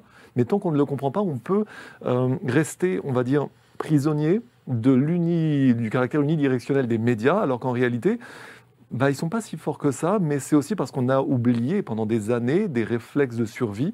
Je disais en tant que prof d'allemand à mes élèves, on ne vous apprend pas correctement comment le bolchevisme a pu être possible, Prof d'allemand, j'apprends des trucs tous les jours. Comment le, nazisme, comment le nazisme a pu être possible non plus? Pourquoi? Parce que ces deux mécanismes-là sont les mêmes, et l'un ne s'explique pas sans l'autre, mais parce que ces mécanismes doivent rester utiles pour vous les resservir une, une troisième fois. Je disais ça juste avant le Covid, donc c'était assez drôle. Donc euh, vous voyez le truc, c'est que les mêmes mécanismes, on nous désamorce, on en désamorce notre compréhension intérieure de façon à pouvoir nous les ressortir, car c'est- ce sont toujours Alors, les mêmes. Nicolas veut toujours rebondir quand Jean-Maxime parle, bah, vas-y. Non, c'est Et pas. après- je- et en fait, euh, je veux quand même entendre un peu Marc Gabriel. je suis resté silencieux silencieux sur ta question et je pense qu'on n'a pas répondu à ta Oui, question. en plus. Finalement, et j'aimerais revenir sur ta question, parce que c'est le patron, c'est l'animateur, il faut le respecter et répondre Voilà. à ses questions. Et on a tous fait, euh, on a évité de répondre à la question qui était pourtant claire. Pourquoi est-ce que, euh, pourquoi ces massacres des enfants? Donc moi, je te renvoie à deux, deux éléments. L'un l'un est hyper complotiste, ça c'est évident. C'est l'aspect religion sacrificielle. C'est-à-dire qu'il y a cette idée de sacrifice des enfants. Donc euh, là-dessus, euh, tu pourras faire tes choux gras. Je vois que ça te, ça te fait sourire. Tu t'en réjouis d'avance. Tu te- et sinon, la deuxième raison, alors là, c'est à nouveau, c'est et ça, ça, je pense que c'est intéressant, c'est le massacre des, des, des innocents, des saints innocents. Pourquoi Hérode euh, fait cela? Moi, je crois que parce qu'à un moment donné, le pouvoir est en colère. La- le, le fond euh, de- d'Hérode, par rapport au massacre, je parle pas de, de l'Exode, je parle du second, celui avec la naissance de Jésus. C'est une colère qu'il prend et euh, il se venge sur finalement les plus faibles euh, d'entre nous. C'est terrible à dire, mais je pense que le, le pouvoir est comme ça. Quand on dit ils sont forts avec les faibles Oui. et faibles avec Oui. les forts, s'attaquer aux enfants, je pense que les choses, c'est ce que dit euh, Marc Gabriel, leur échappent. Et quand les choses leur échappent, ils essaient de retrouver une emprise, mais en fait, ils perdent de pied à ce moment-là, parce que ce qu'il y a de meilleur en l'homme fait face. Qu'est-ce que t'en penses de ça, cette attaque sur les Je enfants suis totalement en phase. Et il faut le dire, la grande réinitialisation, c'est, et là le grand récit, la, le- le- la grande narration, c'est les dernières cartes du système. C'est-à-dire, il y a eu la crise des subprimes en 2008 où il y a eu une colère euh, politique contre les banques, je ne sais pas si vous vous en souvenez, puis après il y a eu d'autres choses qui ont été mises en place. Là, le système euh, met en gros, joue euh, all-in au poker. C'est-à-dire, il met tout sur la table. Et c'est une question de survie pour lui. Alors pour nous, évidemment, et nous, d'ailleurs, il y a des fois euh, ce sentiment de, euh, émotionnel, de trip qui nous dit euh, c'est notre survie euh, avec nos enfants. Euh, s'attaquer aux enfants, alors je suis totalement en phase avec ce qu'a dit Nicolas, mais s'attaquer aux enfants, c'est aussi s'attaquer à la véritable immortalité dans le réel. Et les Homo Deus, eux, ce qu'ils veulent, les Laurent Alexandre les, et Yuval Noah Harari, tout ça, qui sont des gens, Yuval Noah Harari, qui, en substance, n'est pas quelqu'un de productif en termes réels, veut, alors je dis pas lui spécifiquement, mais le programme, s'attaquer à l'immortalité dans le monde réel. L'immortalité, c'est quand vous avez des enfants, votre descendance, elle vous survit. Et le monde avec, euh, alors après oui, il y a des thèmes complotistes, la dépopulation, tout ça, la, la montée en puissance aussi d'une nouvelle religion, puisque là, il y a la nouvelle religion Gaïa qui est euh, le sacrifice pour euh, la déesse Terre ou d'autres divinités, on pourrait parler de Moloch ou, ou Baal, voilà, qui, ouais. qui ont été des divinités à travers l'histoire. Voilà, on parlait de la Tunisie euh, en tout début d'émission. des enfants. hein. Voilà, donc je pense que c'est fondamental. Et la grande réinitialisation, euh, c'est là où il faut être euh, optimiste. J'ai titré mon livre, le dernier, La grande narration et la mort des nations. Et, la- le- et celui d'avant, Le grand reset, En marche, en un du, en un du nouvel ordre mondial. C'est aussi une manière de dire, euh, il y a un programme politique, mais ça peut être l'occasion d'un réveil des nations. Et c'est comme, vous savez, euh, le, quand, euh, alors je vais parler, je vais parler d'éléments spirituels, mais quand le Christ, la dernière tentation du Christ, quand le diable, euh, quand il vient, il vient le tenter dans le désert, il l'emmène en haut des cieux et il lui, et lui propose mammon, c'est-à-dire la possession sur terre, les femmes, l'argent, euh, tu seras le roi des rois. Et le Christ regarde, il regarde et il renonce. Et donc là, le diable sait qu'il a perdu puisqu'il n'a pas réussi à convertir, on va dire, le, Messie. Et ça, c'est fondamental. Là, actuellement, pour dire qu'on est dans une phase, alors eux, en plus, ils en parlent de la grande bascule, on est dans une phase où ils mettent tout en œuvre pour garder le pouvoir. Et je, pèse bien mes mots, je dis bien garder, conserver le pouvoir. En fait, avec, la, avec Internet, il y a du bon, du mauvais, mais avec le- la circulation de l'information qui a permis de redécouvrir des choses, et comme le dit aussi, comme l'a dit en introduction Jean-Maxime, le fait que les gens, maintenant, y ait beaucoup moins de complexes avec le savoir hiérarchique, comme le disait Jacques Attali, c'est le problème d'Internet, c'est que maintenant, ils ont- on a court-circuité le savoir hiérarchique, donc la société de cooptation, puisque d'une certaine manière, c'était dans les universités, c'était aussi certains qui... Alors je dis pas que tout est bon, hein, je ne dis pas que... Voilà, je dis pas que c'est la panacée, mais il y a, il y a, il y a ré- une réelle volonté des élites. D'abord, déjà, on- le premier objectif de Davos 2024, ça, a été de répéter ce qui avait été dit en 2023, c'est le contrôle de l'information. La première chose, avant même d'ICIX, euh, une éventuelle pandémie, une, éve- une éventuelle cyber-pandémie avec Polygone, la première chose fondamentale pour les gouvernants, Emmanuel Macron en a parlé encore hier, il a recraché mot pour mot ce qu'a dit Van der Leyen et Klaus Schwab euh, à Davos 2024, c'est la désinformation. Il faut lutter contre la désinformation, donc les médias alternatifs. C'est la première chose, puisque, alors après, on pourra avoir des désaccords, mais moi j'aime bien le dire comme ça, je pense qu'on est dans une société qui est alchimique. Donc, dans le sens où ce qui est en haut est en bas, ce qui est en bas est en haut. Ouais, c'est l'inversion des valeurs. le, le producteur est esclavagisé dans le sens où celui qui travaille le plus et qui emmène le plus de valeur ajoutée, regardez les paysans, ils sont en bas, ils sont en bas de la condition euh, du travail et en fait on leur dit vous, paie- vous travaillerez toute votre vie et à la fin vous aurez moins qu'un migrant qui arrive en France, euh, voilà pour prendre un exemple euh, un peu un peu voilà non non non consensuel, non conformiste. Et euh, ce que je voulais dire c'est que c'est fondamental puisque le pouvoir se construit à travers des éléments de langage qui visent, déjà au contrôle par la peur, mais en réalité, et à nous faire croire qu'ils sont plus forts que ce qu'ils sont. Alors, comme l'a dit Nicolas, faut pas non plus basculer dans la dérive euh, inverse qui, euh, en gros, on peut aller renverser, euh, on peut aller chercher Emmanuel Macron du jour au lendemain. Mais, et pour finir, je pense qu'il est fondamental maintenant, dans cette période où les différents narratifs ont échoué, on l'a vu avec Israël et la Palestine, là, ils vont peut-être nous jouer le, dans, dans l'étape 2 qui est la Grande Guerre, vous avez la Russie et l'Ukraine, Israël et la Palestine, et en étape 3, on aura peut-être euh, la Chine, Taïwan et les États-Unis, puisque il y a un renouvellement, vous savez, du traité. euh, la Chine doit réintégrer Taïwan à l'horizon 2025. Donc, il pourrait y avoir encore une accélération de la Grande Guerre. Et n'oubliez pas, la guerre, c'est aussi des fois un moyen pour eux de sauver le système. Donc, ce qui ne veut pas dire que la guerre va arriver, mais en tout cas, il faut, il faut déjà en parler. Et le système n'a peut-être été jamais aussi faible qu'à l'heure actuelle. C'est pour ça qu'il faut continuer à pousser et faire le lien avec le réel. Donc, le réel, c'est s'adosser et être solidaire avec les gens qui ont déjà un impact dans le réel, les agriculteurs, et peut-être pour une fois, en plus c'est quelque chose de symbolique, les agriculteurs, on a parlé des enfants avec l'immortalité et le futur, les agriculteurs c'est la terre. C'est-à-dire dans une idéologie où tout est la subversion internationaliste, pour reprendre les, termes de, Jean-Maxime, pour, tout, pour un projet qui est transnational, apatride et nomade, il serait quand même heureux et intéressant de, de voir que la France, qui est la nation des nations, comme je l'explique dans mon livre, à la fin, quand j'essaye de donner des solutions, réussit à opérer le grand réveil, parce que comme on est dans des, dans des, dans des, gr- dans des, grandes, des, des grandes phrases comme la grande réinitialisation, le grand récit, on pourrait opérer un grand réveil par l'intermédiaire de Alors- ceux qui sont en lien avec la Terre, donc nos racines. Et ça, ça On, est au grand réveil Est-ce que là, on est au grand réveil, aujourd'hui en 2024 Oui, parce que pour moi, même s'ils nous censurent, même s'ils veulent contrôler l'information, je pense que euh, ils ont ouvert la boîte de Pandore et ça va être très difficile de la refermer. C'est pour ça que l'euro numérique va être important pour le contrôle des masses et pourquoi pas aussi un passe carbone, un droit à Quelle polluer. boîte de Pandore ils ont ouvert? Bah nous en fait, c'est fini. Enfin, euh, on l'a vu et merci à lui, Musk a racheté X. Euh, donc même sur YouTube, même s'il y a de la censure, ça passe quand même. WhatsApp, Signal, Telegram. Ils auront beau mettre des lois, je pense que ça va être compliqué. C'est-à-dire que Musk a, a- a fait naître, euh, enfin je veux dire, a créé une liberté aux gens qu'ils ont goûté, et ils ont dit ah mais c'est bien en fait. Ben, c'est nous qui avons fait goûter aux gens.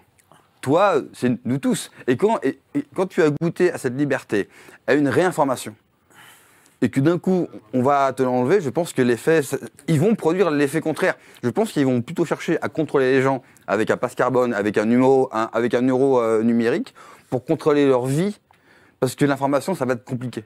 On l'a vu Trudeau avec le convoi de la liberté, il a voulu euh, saisir des comptes, etc., etc. Il s'est fait condamner parce qu'il n'avait pas le droit de le faire au final. Donc je pense que d'un point de vue juridique, ça sera compliqué. Et je pense que le passe carbone et euh, l'euro numérique est leur seul moyen. Effectivement, ils n'ont jamais été aussi faibles. Et c'est pour ça qu'ils vont tout mettre là maintenant. En plus, on le voit, il y a crise après crise, pas qu'en France d'ailleurs.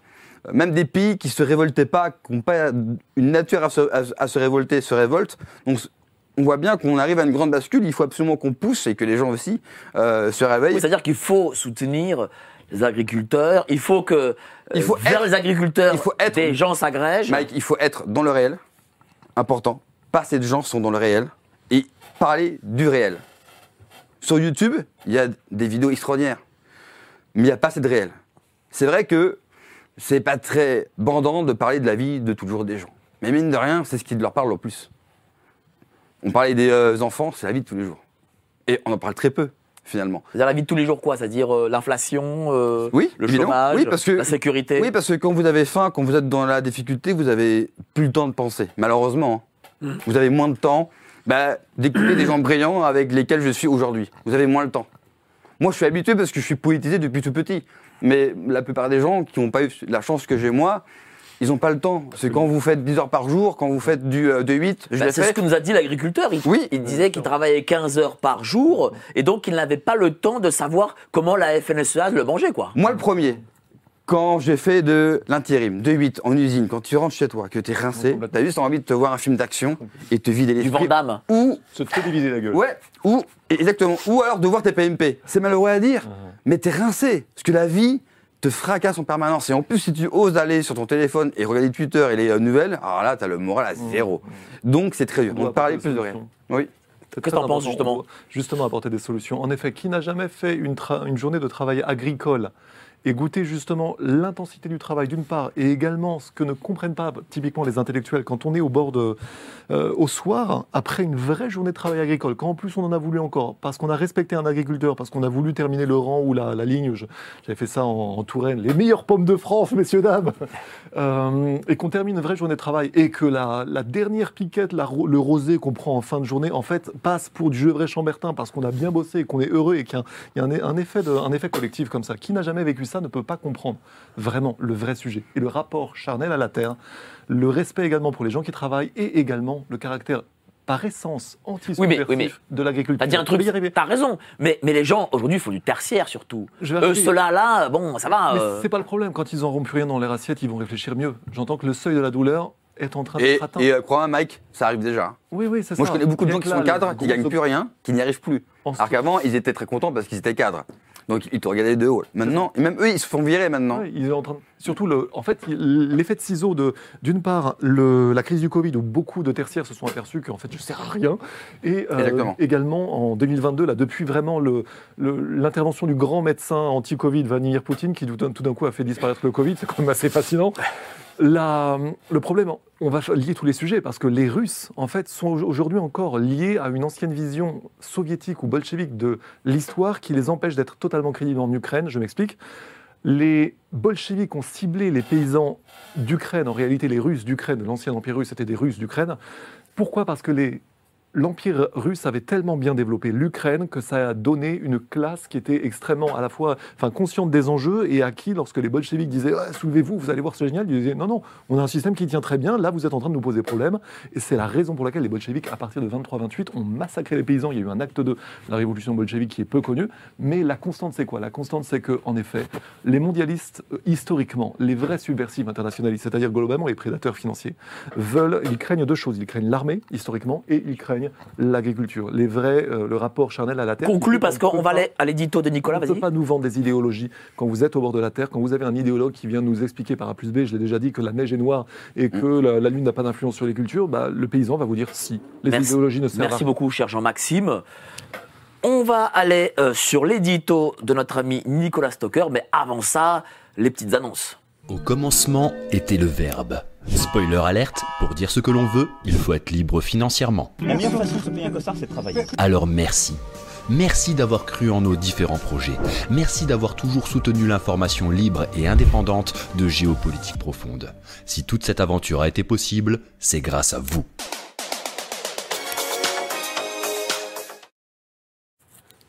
Continuez à soutenir GPTV et Géopolitique pour vous, évidemment, voilà, pour avoir des émissions de cette qualité avec des invités de cette qualité, évidemment. hein. Je pense, je pense qu'on n'a pas, on n'a pas ça ailleurs. Ailleurs, ça n'existe pas, n'est-ce pas, Nicolas? On n'a- pas à rougir, en tout Voilà. cas. Ça, Allez, le moins qu'on mon Nicolas.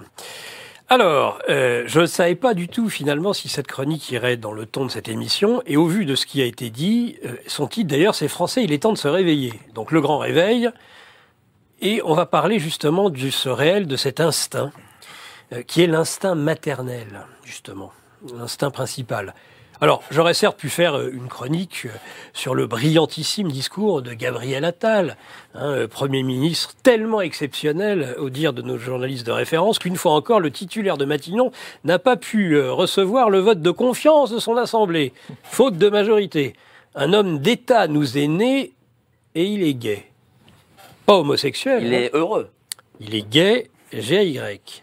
Pas homosexuel, comme il a pu euh, conclure son exposé, je le cite. Être français en 2024, c'est pouvoir être Premier ministre en assumant son homosexualité dans un pays qui, il y a dix ans, se déchirait autour du mariage pour tous. Ben, Le mariage pour tous n'a rien à voir avec l'homosexualité, mais bien plutôt avec le LGBT, ce qui n'est pas du tout, du tout la même chose. Cela faisait d'ailleurs belle lurette que les Français ne se déchiraient plus sur la question de l'homosexualité. Euh, lorsque le concubin de l'Élysée, l'homme au scooter, hein, qui s'est toujours fichu du mariage comme d'une guigne, faisant allègrement euh, des gosses hors mariage, décida du mariage des gens du même sexe. Comme l'exprime la formule euh, chacun fait ce qu'il veut de son cul, l'homosexualité était devenue un non-sujet dans nos sociétés développées. Le prosélytisme LGBT auquel participe le mariage pour tous est tout à fait autre chose et n'en déplaise à M. Attal et à toute notre élite hors sol mondialisée, bah, pratiquement jusqu'au pape François d'ailleurs, il n'est en aucun cas accepté par tous, ce mariage pour tous, et, pour, euh, et, pas et pas pour toujours gravé dans le marbre de nos lois. Il est le produit d'une civilisation décadente, il ne sera donc qu'une parenthèse dans l'histoire humaine, tout au plus un accident promis tôt ou tard à l'avortement, pour employer un terme qui leur parle, avortement. Non, les Français, il est temps de vous réveiller qui s'adresse à chacun d'entre nous, il fut prononcé par la mère d'Arnaud Beltrame, ce lieutenant-colonel de gendarmerie, victime, mais néanmoins héros, de l'attentat de Carcassonne et de Trèbes, perpétré le 23 mars 2018 par un terroriste d'origine marocaine à l'initiative de l'État islamique, il faut le rappeler, pour punir les agissements de la France, de Hollande, en Syrie à cette époque. Ce qu'on a oublié hein, d'ailleurs. Le procès est en cours lundi 29 juin, donc c'était elle, Nicole Beltrame, qui était à la barre. Le débit est rapide, efficace, sans chichi. Mon fils ne s'est pas sacrifié. Il a combattu jusqu'à la mort. Enfin, quelqu'un qui a du courage. Enfin, quelqu'un qui n'est pas lâche. Voilà qui est envoyé et surtout qui lève une hypothèque, celle du sacrifice du lieutenant-colonel. Il y a dans notre société française un certain dévoiement du christianisme et du catholicisme qui participe en fait à la détestation de soi et nous indique la voie du sacrifice, de notre effacement, de notre suicide, en fait comme la souveraine finalité de notre civilisation. Bah, il n'en est rien ici, contrairement à ce que l'on a pu insinuer à droite et à gauche. Mon fils ne s'est pas sacrifié, il a combattu jusqu'à la mort, je le répète. Elle enchaîne éclatante, il y en a marre de la lâcheté, de ce laxisme, il est temps de se réveiller. Elle martèle, du fait de sa nature et de son métier, il était évident qu'il allait intervenir. Je l'imagine très bien se dire, je vais l'avoir ce terroriste, il y en a marre de se laisser bouffer de ce laxisme, il faut sauver la France. Oui, il est temps de se réveiller, redit-elle, croyez-moi. Nicole Beltrame parle ensuite de son fils. Arnaud a baigné dans la culture paysanne bretonne, hérité de sa mère. Son enfance a aussi été imprégnée de récits militaires, milieu dont est issu son père. Ce sont deux cultures différentes, mais avec des valeurs fondamentales qui aujourd'hui manquent à la France, déplore-t-elle. Sa vie, c'est la patrie. Sa famille aussi, bien sûr, mais la patrie, poursuit-elle. Marié civilement, Arnaud Beltrame s'apprêtait à se marier religieusement avec sa compagne Marielle. La cérémonie aurait dû avoir lieu le 9 juin 2018. On se souvient du témoignage du chanoine Jean-Baptiste de Notre-Dame de la Grâce, chargé de préparer les époux au mariage. Beltrame était, dit-on, franc-maçon, comme Macron, mais euh, il avait fait ce chemin de conversion, dont l'avorton de l'Élysée n'a pas dit un mot lors de l'hommage aux invalides. Le chanoine a écrit en véritable témoin Je crois qu'il a offert sa vie pour que s'arrête la mort. La croyance du djihadiste lui ordonnait de tuer, la foi chrétienne d'Arnaud l'invitait à sauver en offrant sa vie s'il le fallait. Tout dans s'il le fallait, hein, ce qui n'est en aucun cas un acte sacrifice, euh, sacrificiel mortifère.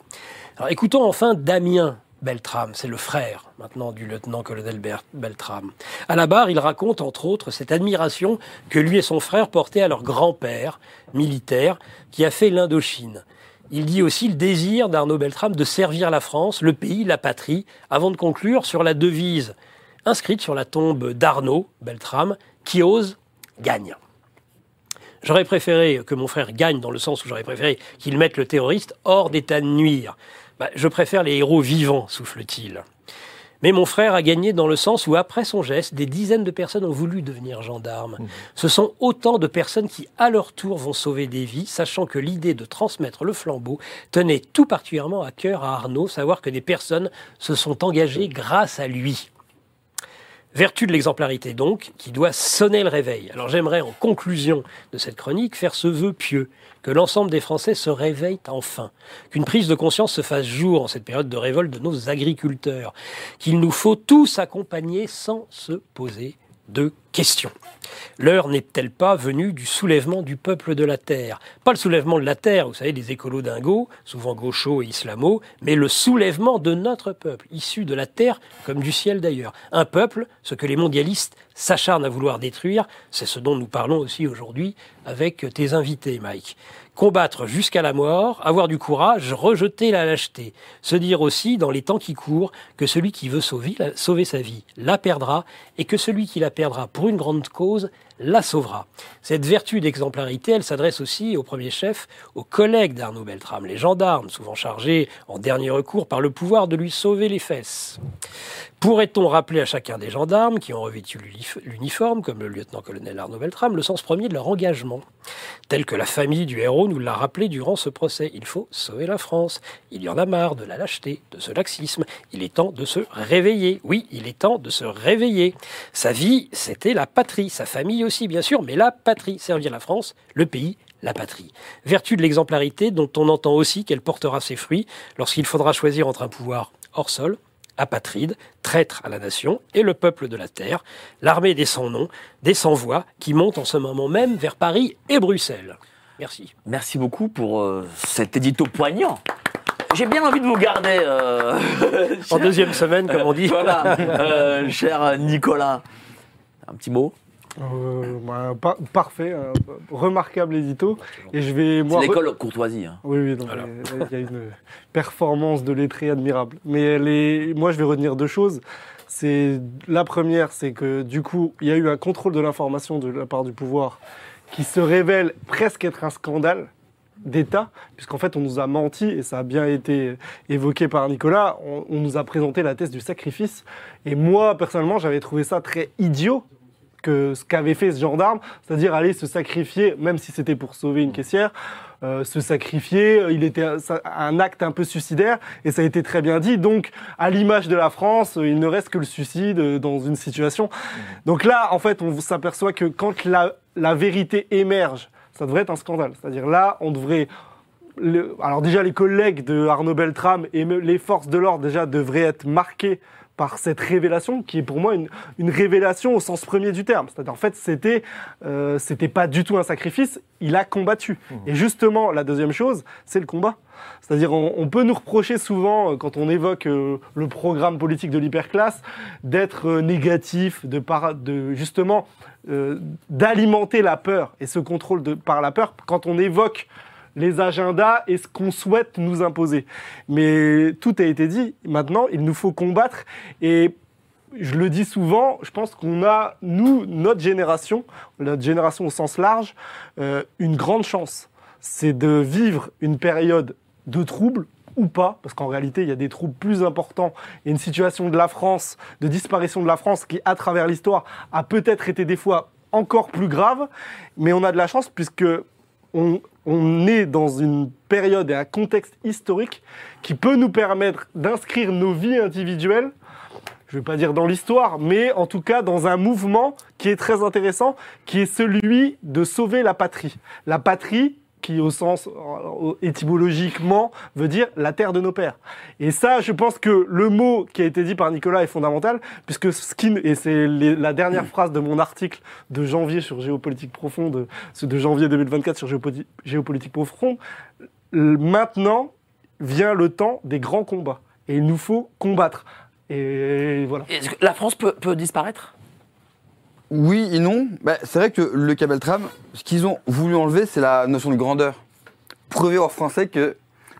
Pourquoi ils ont, ils ont préféré dire que c'était un suicide bête Et je suis d'accord avec vous, quand j'avais entendu ça, je trouvais ça stupide d'avoir fait ça. Mmh, oui. Surtout de la part d'un mec entraîné, je lui dis pourquoi tu fais ça? Et En fait, non. Il faut cacher aux Français que la notion de grandeur peut ou est encore en eux. Parce que sinon, là, tout devient possible. Et c'est ça qu'il faut absolument briser ch- chez les gens. Et donc, oui, non, moi j'ai de l'espoir, évidemment, qu'elle peut euh, disparaître, mais qu'on voit des cas comme ça, et d'autres cas, on le voit aujourd'hui avec nos euh, paysans, non, c'est pas fini. C'est pas fini. La France a encore un, un sursaut. Et cette notion de grandeur est encore présente. Et s'ils veulent gagner, il leur faut absolument la briser. Jean-Maxime? Absolument. Cette euh, histoire me concerne d'autant plus que je me suis retrouvé pour le lieutenant-colonel Beltram à l'occasion d'une messe à jouer pour la messe La Passion selon Saint Matthieu au hautbois. Je joue du hautbois. Justement à l'occasion de cette messe-là. Je le dis au bois. Mais. Je vous dis au bois. J'aurais même pu être professionnel, bravo. mais il m'a semblé que je pouvais être plus utile ailleurs. D'accord. Ça, c'est le premier aspect. Le deuxième aspect, c'est que j'ai eu l'occasion de parler avec des huiles du plus haut niveau de la gendarmerie. La gendarmerie est l'institution française la moins vérolée. La moins vérolée, c'est bien la raison pour laquelle elle est ciblée. Vérolé par quoi? Par la subversion dont nous parlons. C'est-à-dire les gens qui, comme nous l'avons dit tout à l'heure, sont opposés d'une part à l'armée, d'autre part aux paysans. On a tout dit là. Là, il faut avoir la compréhension historique de la logique derrière.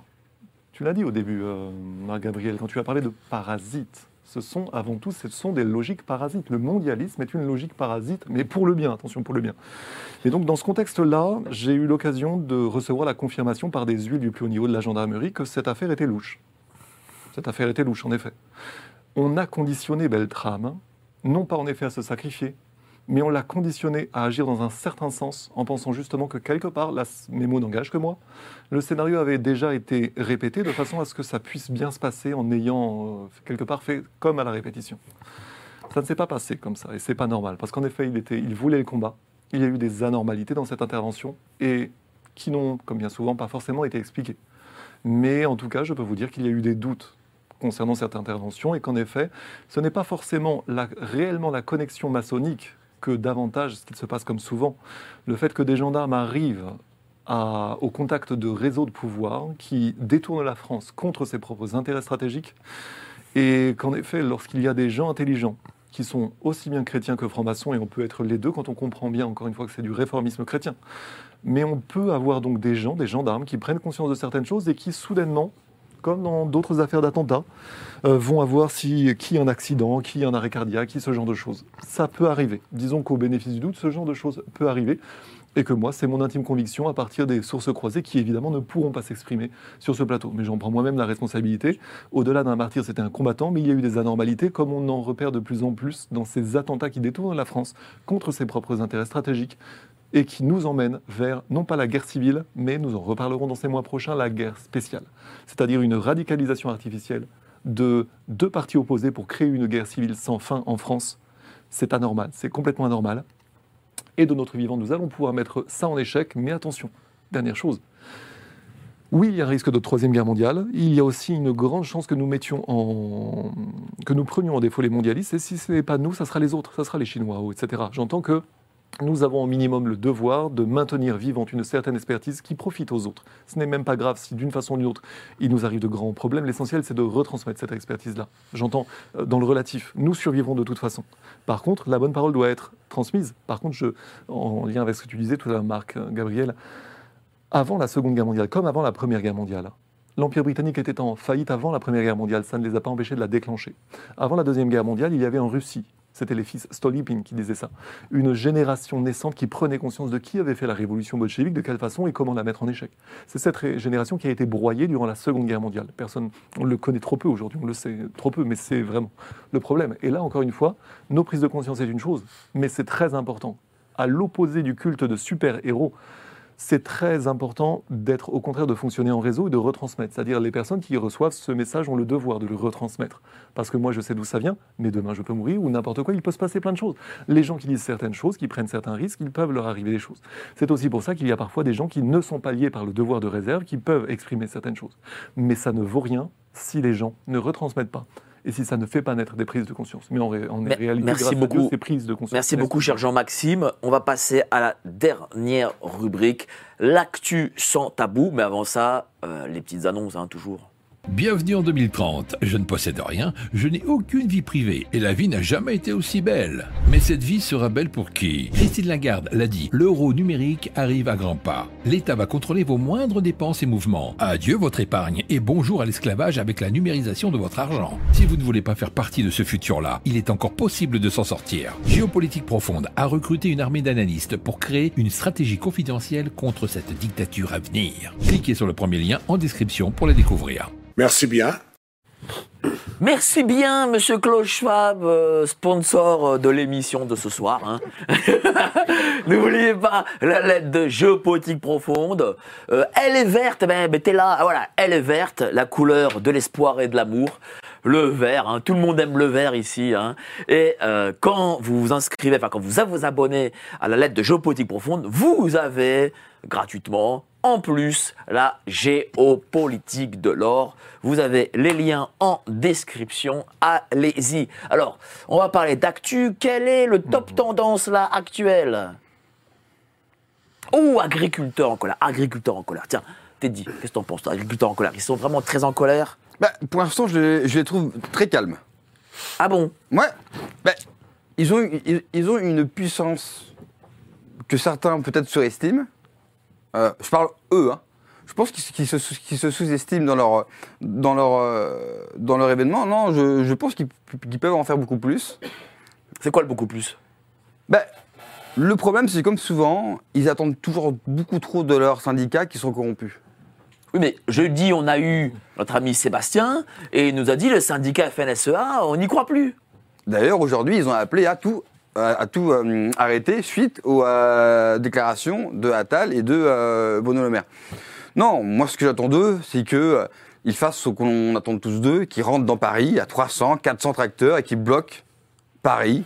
Ils le feront, ça Alors moi j'ai une autre idée, je pense qu'en fait euh, il faut soutenir le mouvement agriculteur en colère, mais il faudrait le détourner de Paris. Il faut Alors, aller où? pour aller. Alors ça a été commencé à, à Bruxelles, et il faudrait en réalité prendre la Banque Centrale Européenne. Alors moi c'est ce que j'avais dit euh, En Allemagne? à Francfort, oui. Et euh, en réalité, il y a des symboles.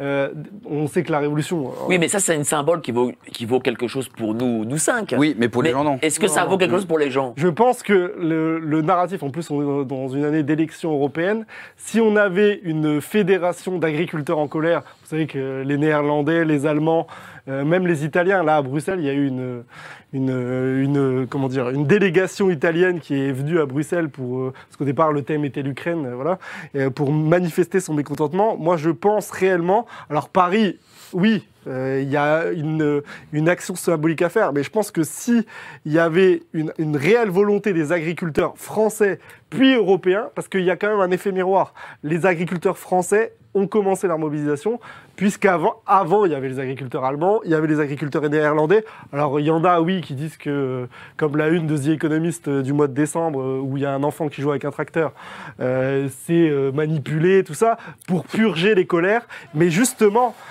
il serait peut-être temps de justement réorienter la colère et aller sur le lieu des symboles. Le, le problème de l'agriculture, Bon, déjà, en plus, il y a eu le discours de Macron qui a été catastrophique, où les agriculteurs ont, même préféré Attal à Macron, donc c'est pour dire, euh, où il a juste répété qu'il allait demander à Ursula von der Leyen de pouvoir renégocier. Euh, je pense qu'il faut maintenant, dans une année d'élection européenne, montrer que en réalité, le gouvernement français ne décide plus rien et qu'il faut cibler les réels enjeux. Et je le dis d'un point de vue sécuritaire, euh, Bruxelles, c'est beaucoup plus facile à y aller que Paris, en fait, euh, voilà, au niveau de la ceinture. Et en plus, ça permettrait d'avoir un mouvement international qui a une base nationale. Et en fait, les pouvoirs seraient euh, débordés. T'es d'accord avec ça? Jean-Maxime? Mm, Bien sûr, au minimum pour la décentralisation, parce qu'en réalité, pour moi, ce qui va se passer à Paris, c'est que de toute façon, les méthodes du maintien de l'ordre à la française vont faire que par des méthodes de terreur ou de saisie ou de, euh, le mouvement va être, pour moi, le mouvement va être brisé. Par contre, là où en fait les, les mondialistes envoient un message, en réalité, c'est qu'on, c'est consubstantiel du mondialisme, c'est la base, euh, l'histoire de l'histoire du mondialisme. Ça a commencé avec la création de la Banque d'Angleterre 1694, dont William Cobbett, une sorte de Jean Jaurès anglais, disait le système de la Banque d'Angleterre, c'est quoi? C'est le mondialisme, c'est la création de la, écoutez bien l'expression, de la famine au sein de l'abondance.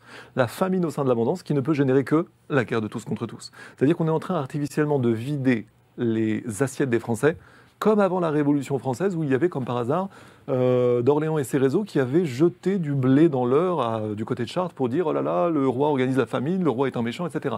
Agiter le peuple pour ensuite s'en servir. Il y a un complot contre les assiettes des Français pour mettre le feu à la comment?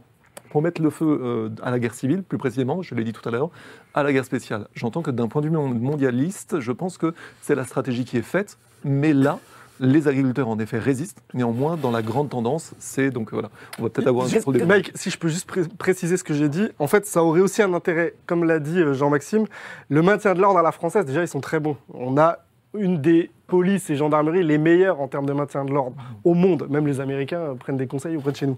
Et en fait, d'aller à l'étranger, ça obligerait nos services d'ordre à recréer des frontières. Puisqu'en fait, ils essaieraient de bloquer les agriculteurs euh, de- ce- au bord des frontières qui n'existent plus. Donc il y aurait plein de symboles qui tomberaient, en fait. T'es d'accord avec ça, euh, Nicolas? Eh bien, ils sont allés aujourd'hui à Bruxelles. Euh, D'ailleurs, euh, je, lis un tweet du président de Géopolitique Profonde, qui doit parler euh, à Jean-Maxime. La statue de John Cockerill, une figure britannique emblématique de la révolution industrielle en Europe du 19e siècle, s'est fait renverser et incendier par les agriculteurs en colère devant le Parlement européen à Bruxelles. Qu'en pensez-vous conclut-il? Bah, On peut en conclure qu'en effet, Bruxelles, c'est aussi une option. Pour répondre sur les syndicats, oui, euh, mais ils le savent. Je crois qu'ils ont conscience qu'ils seront trahis. Ouais, mais le ils vont déjà au bout parce que, euh, par les syndicats. comme dirait Louis, je ne m'attends à rien. Mais Oui, de Malcolm. bah, C'est ça. et Voilà. Je crois que Ouais. Nicolas ne connaît pas, donc bah, je ne m'attends à rien, mais je suis Question de génération quoi. encore. Parce que voilà. Bah, c'est plus Non, sa oui. génération à lui. hein. Ah oui, c'est plus ma euh, génération, mais Comme dirait Dewey, un philosophe. euh. c'est un grand philosophe, c'est un, grand penseur qui euh, m'inspire énormément. Mais c'est vrai que j'ai peur d'être encore déçu. On est souvent. Et dernier mot peut-être euh, par rapport à ce que dit Marc Gabriel sur euh, la Banque centrale. Il n'y a pas longtemps, je ne devrais pas le dire, euh, pas- au regard de mon métier, mais c'est pas grave, je le dis. Vas-y. Bah, il faut je dire. disais, c'est dommage, euh, ces agriculteurs et autres, ils s'attaquent toujours aux préfectures, si ils seraient bien plus inspirés de s'attaquer aux recettes, les finances et aux trésoreries. Parce qu'évidemment, ça. À l'inspection des, des- Ou même. Ah, mais euh, euh, alors, avec le, re- le revenu à la source, c'est plus public, compliqué. quoi. Maintenant, il y a que les gens se renseignent, mais je ne voudrais pas que ça parte de moi. Il y a quand même Bah, si, là, un centre informatique euh, qui gère euh, tous ces aspects, qui est en France, qui n'est pas à Paris même. Je dirais qu'il faut en effet être plus habile. L'idée de s'attaquer aux préfectures, balancer du lisier, des choses comme ça, c'est très bien. C'est comme s'attaquer à la préfecture de police de Paris. Mais je ne crois pas que ce soit en effet la solution. Il faut aujourd'hui innover, être un peu dans le monde de- dans lequel nous sommes. Merci beaucoup, cher Nicolas. Deuxième top tendance. Gérard Miller. Alors là, je suis obligé d'en parler. Parce que Oh, ça va placer. le gentil Gérard Miller. Qu'est-ce que qu'est-ce qui veut commencer? Enfin, Non, non, d'abord, Ouais, je vais dire je ce qui se passe. Ça, je connais Bah, bien vais le d'abord dire ce qui se passe. On a un, un- un gentil euh, psychanalyste de gauche, maoïste même, euh, de la génération du baby-boom, qui habite rive gauche de Paris, euh, qui se dit euh, féministe, Mhm. et pourtant euh, qui est euh, aujourd'hui euh, accusé d'agression, enfin de multiples agressions sexuelles, parce qu'il utilise l'hypnose euh, pour euh, se farcir, entre guillemets, ses patientes à son cabinet. Je vais avoir très peu de patience parce que j'ai personnellement, on va dire une. Il n'a pas été violé par Gérard Miller. Ah, C'est presque le sujet. c'est presque le sujet. J'accuse qu'il y ait plus qu'un Gérard Miller en fait, parce que j'ai connu notamment quelqu'un qui a vécu exactement ce qui est raconté derrière l'affaire Miller, et ce n'était pas Gérard Miller. Ça veut dire qu'il y en a un certain nombre. Ils fonctionnent en réseau. Ils ont le même arrière-plan que Gérard Miller. Je vous dis, ces choses-là existent. Ça fait partie du métier du mannequinat, du cinéma. Il y a des affaires Epstein-Weinstein, comme vous voulez. Ces choses-là sont réelles. Ce sont des gens qui ont pignon sur rue, qui sont très connus, qui font le cinéma en France. C'est donc ça, ça existe. Et j'ai très peu de patience. Et j'aurais même des châtiments assez, euh, comment dire, romains pour, euh, pour ces comportements-là. Et de, de- du petit Miller, il faut aussi se rappeler la façon dont le grand, dont le capitaine Paul Baril, euh, quand Baril avait rétabli les hiérarchies naturelles en lui causant, c'était chez Hardisson, où euh, l'échange était intéressant. L'échange était vraiment intéressant, où on voyait bien le subversif qui essayait de se présenter en parangon de vertu. Vous savez, moi, quand on traite des terroristes, aux, les Irlandais, là, je l'aurais fait, mais bien, dans les règles de l'art. En gros, j'aurais pris le thé avec, tout va bien. Alors que Baril avait fait ce qu'il fallait faire pour qu'il n'y ait pas d'attentat, il avait eu raison, etc. Mais cette émission-là, rétrospectivement, vaut le coup d'être revue, donc d'une part, mais mon premier point demeure, ces choses-là existent. J'ai vraiment vécu des gens, qui, des, connu des demoiselles qui ont vécu exactement la même chose. C'est très insidieux et il n'est pas seul. Voilà. Merci beaucoup, cher Jean-Maxime. Quoi, c'est une hyper classe qui fait la morale, mais qui utilise quand même euh, toutes les méthodes euh, pour le- son propre plaisir. Oui, alors là, euh, bon, c'est un sujet euh, qui me concerne assez peu. Je veux dire, euh, c'est un fait divers. Après, euh, je vais rendre à César ce qui est à César. Euh, Il y a un sociologue franco-suisse que je vais pas nommer euh, pour pas faire sauter la chaîne, qui l'avait euh, annoncé, que tu as déjà interviewé d'ailleurs. Ah oui, euh, Il l'avait annoncé il y, a plusieurs, il y a plusieurs années, donc il faut de- Ok, voilà, je vois qui c'est. César. Je vois qui grâce à c'est. cette opposition que ça sort. Voilà, et, que- c'est là où on, on revient sur le sujet du contrôle de l'information. Il y a des gens dits complotistes Mhm. qui révèlent une affaire euh, qui, euh, avec des éléments factuels, où, euh, où c'est pas sorti. Ouais, et puis en plus, ma grand-mère, sourcé, mais sourcé, ça, ça voilà. montre à quel point le- il se croit impuni. avec deux personnalités connues et ça a mis énormément de temps à sortir. Il me semble que cette perso- ce vérité sociologue franco-suisse l'a dit il y a plusieurs années. Donc ça Mhm. montre encore que l'information, quand elle est délivrée, quand la vérité, bon, elle prend l'escalier, le mensonge prend le- prend le- prend l'ascenseur, mais c'est au moins quand même important et ça va dans le sens de l'émission. Euh, le temps passe et il y a quand même des des, des choses qui viennent à la lumière et on pourrait avoir des bonnes surprises dans les temps qui Qu'est-ce que t'en penses de cette affaire euh, Gérard Miller Euh, C'est amusant déjà parce que y a- on- ça fait penser aux gardes rouges, euh, la, la belle famille de Lacan, des gens qui, qui, dé- qui détiennent la vérité euh, et qui, euh, entre autres, euh, à Saint-Germain-des-Prés, expliquent euh, euh, ce ce qu'il faut penser et comment il faut le penser. Euh, ça, c'est la première chose. La deuxième, c'est que c'est, il était connu pour euh, cet individu, en tout cas, euh, les relations qu'il avait euh, très particulières pour un psychanalyste avec les femmes. Mais moi, j'ai des échos qui datent pas d'aujourd'hui, où il était souvent copain avec quelqu'un, et ça sortira aussi un jour, je citerai pas son nom parce que ce serait de la diffamation, mais qui est un intellectuel, un philosophe connu aujourd'hui, un de ceux, mais c'est pas le seul, qu'ils ne se sentent pas visés, euh, qui euh, dit que le Christ n'existe pas, Ah, et qui, oui, était bah, un, et qui est un grand copain de Miller. un salopard. Et, quoi. et dont j'ai eu des témoignages, euh, je ne sais pas, Étonnant. euh, étonnants, Un hasard. euh, un Oui. hasard euh, de leur euh, folle soirée. Un philosophe Et et Est-ce que ce serait avec une euh, fille de la bourgeoisie libérale? Je trouve que c'est un Non, philosophe. non, mais Parce que, bon, j'en dirai pas plus non plus. Tous les mêmes. Qu'est-ce que t'en penses hein? On coûte euh, Mike en trois mots, la purge, ça urge. Je pense que euh, Est-ce que c'est le procès justement d'une génération? Tiens, d'une génération baby-boom euh, libertaire. Écoute, moi j'ai beaucoup de gens, j'ai beaucoup de boomers qui me regardent et ils me reprochent trop souvent de taper sur les vieux. Mais oui, effectivement, c'est le miroir de cette génération qui a détruit le pays, qui a tout laissé et qui en, en plus dans leur mœurs totalement dégénéré. Donc oui, la purge ça urge. Malheureusement, il y a eu des épidémies qui sont pas assez fortes. Euh, L'été, il fait, il fait pas encore assez chaud. L'hiver est pas encore assez froid. Ça, c'est très. euh, J'ai hontophobe, mais c'est Ah, a- Non, non, non, Pas gentil ça. je suis désolé, mais quand le seul marqueur.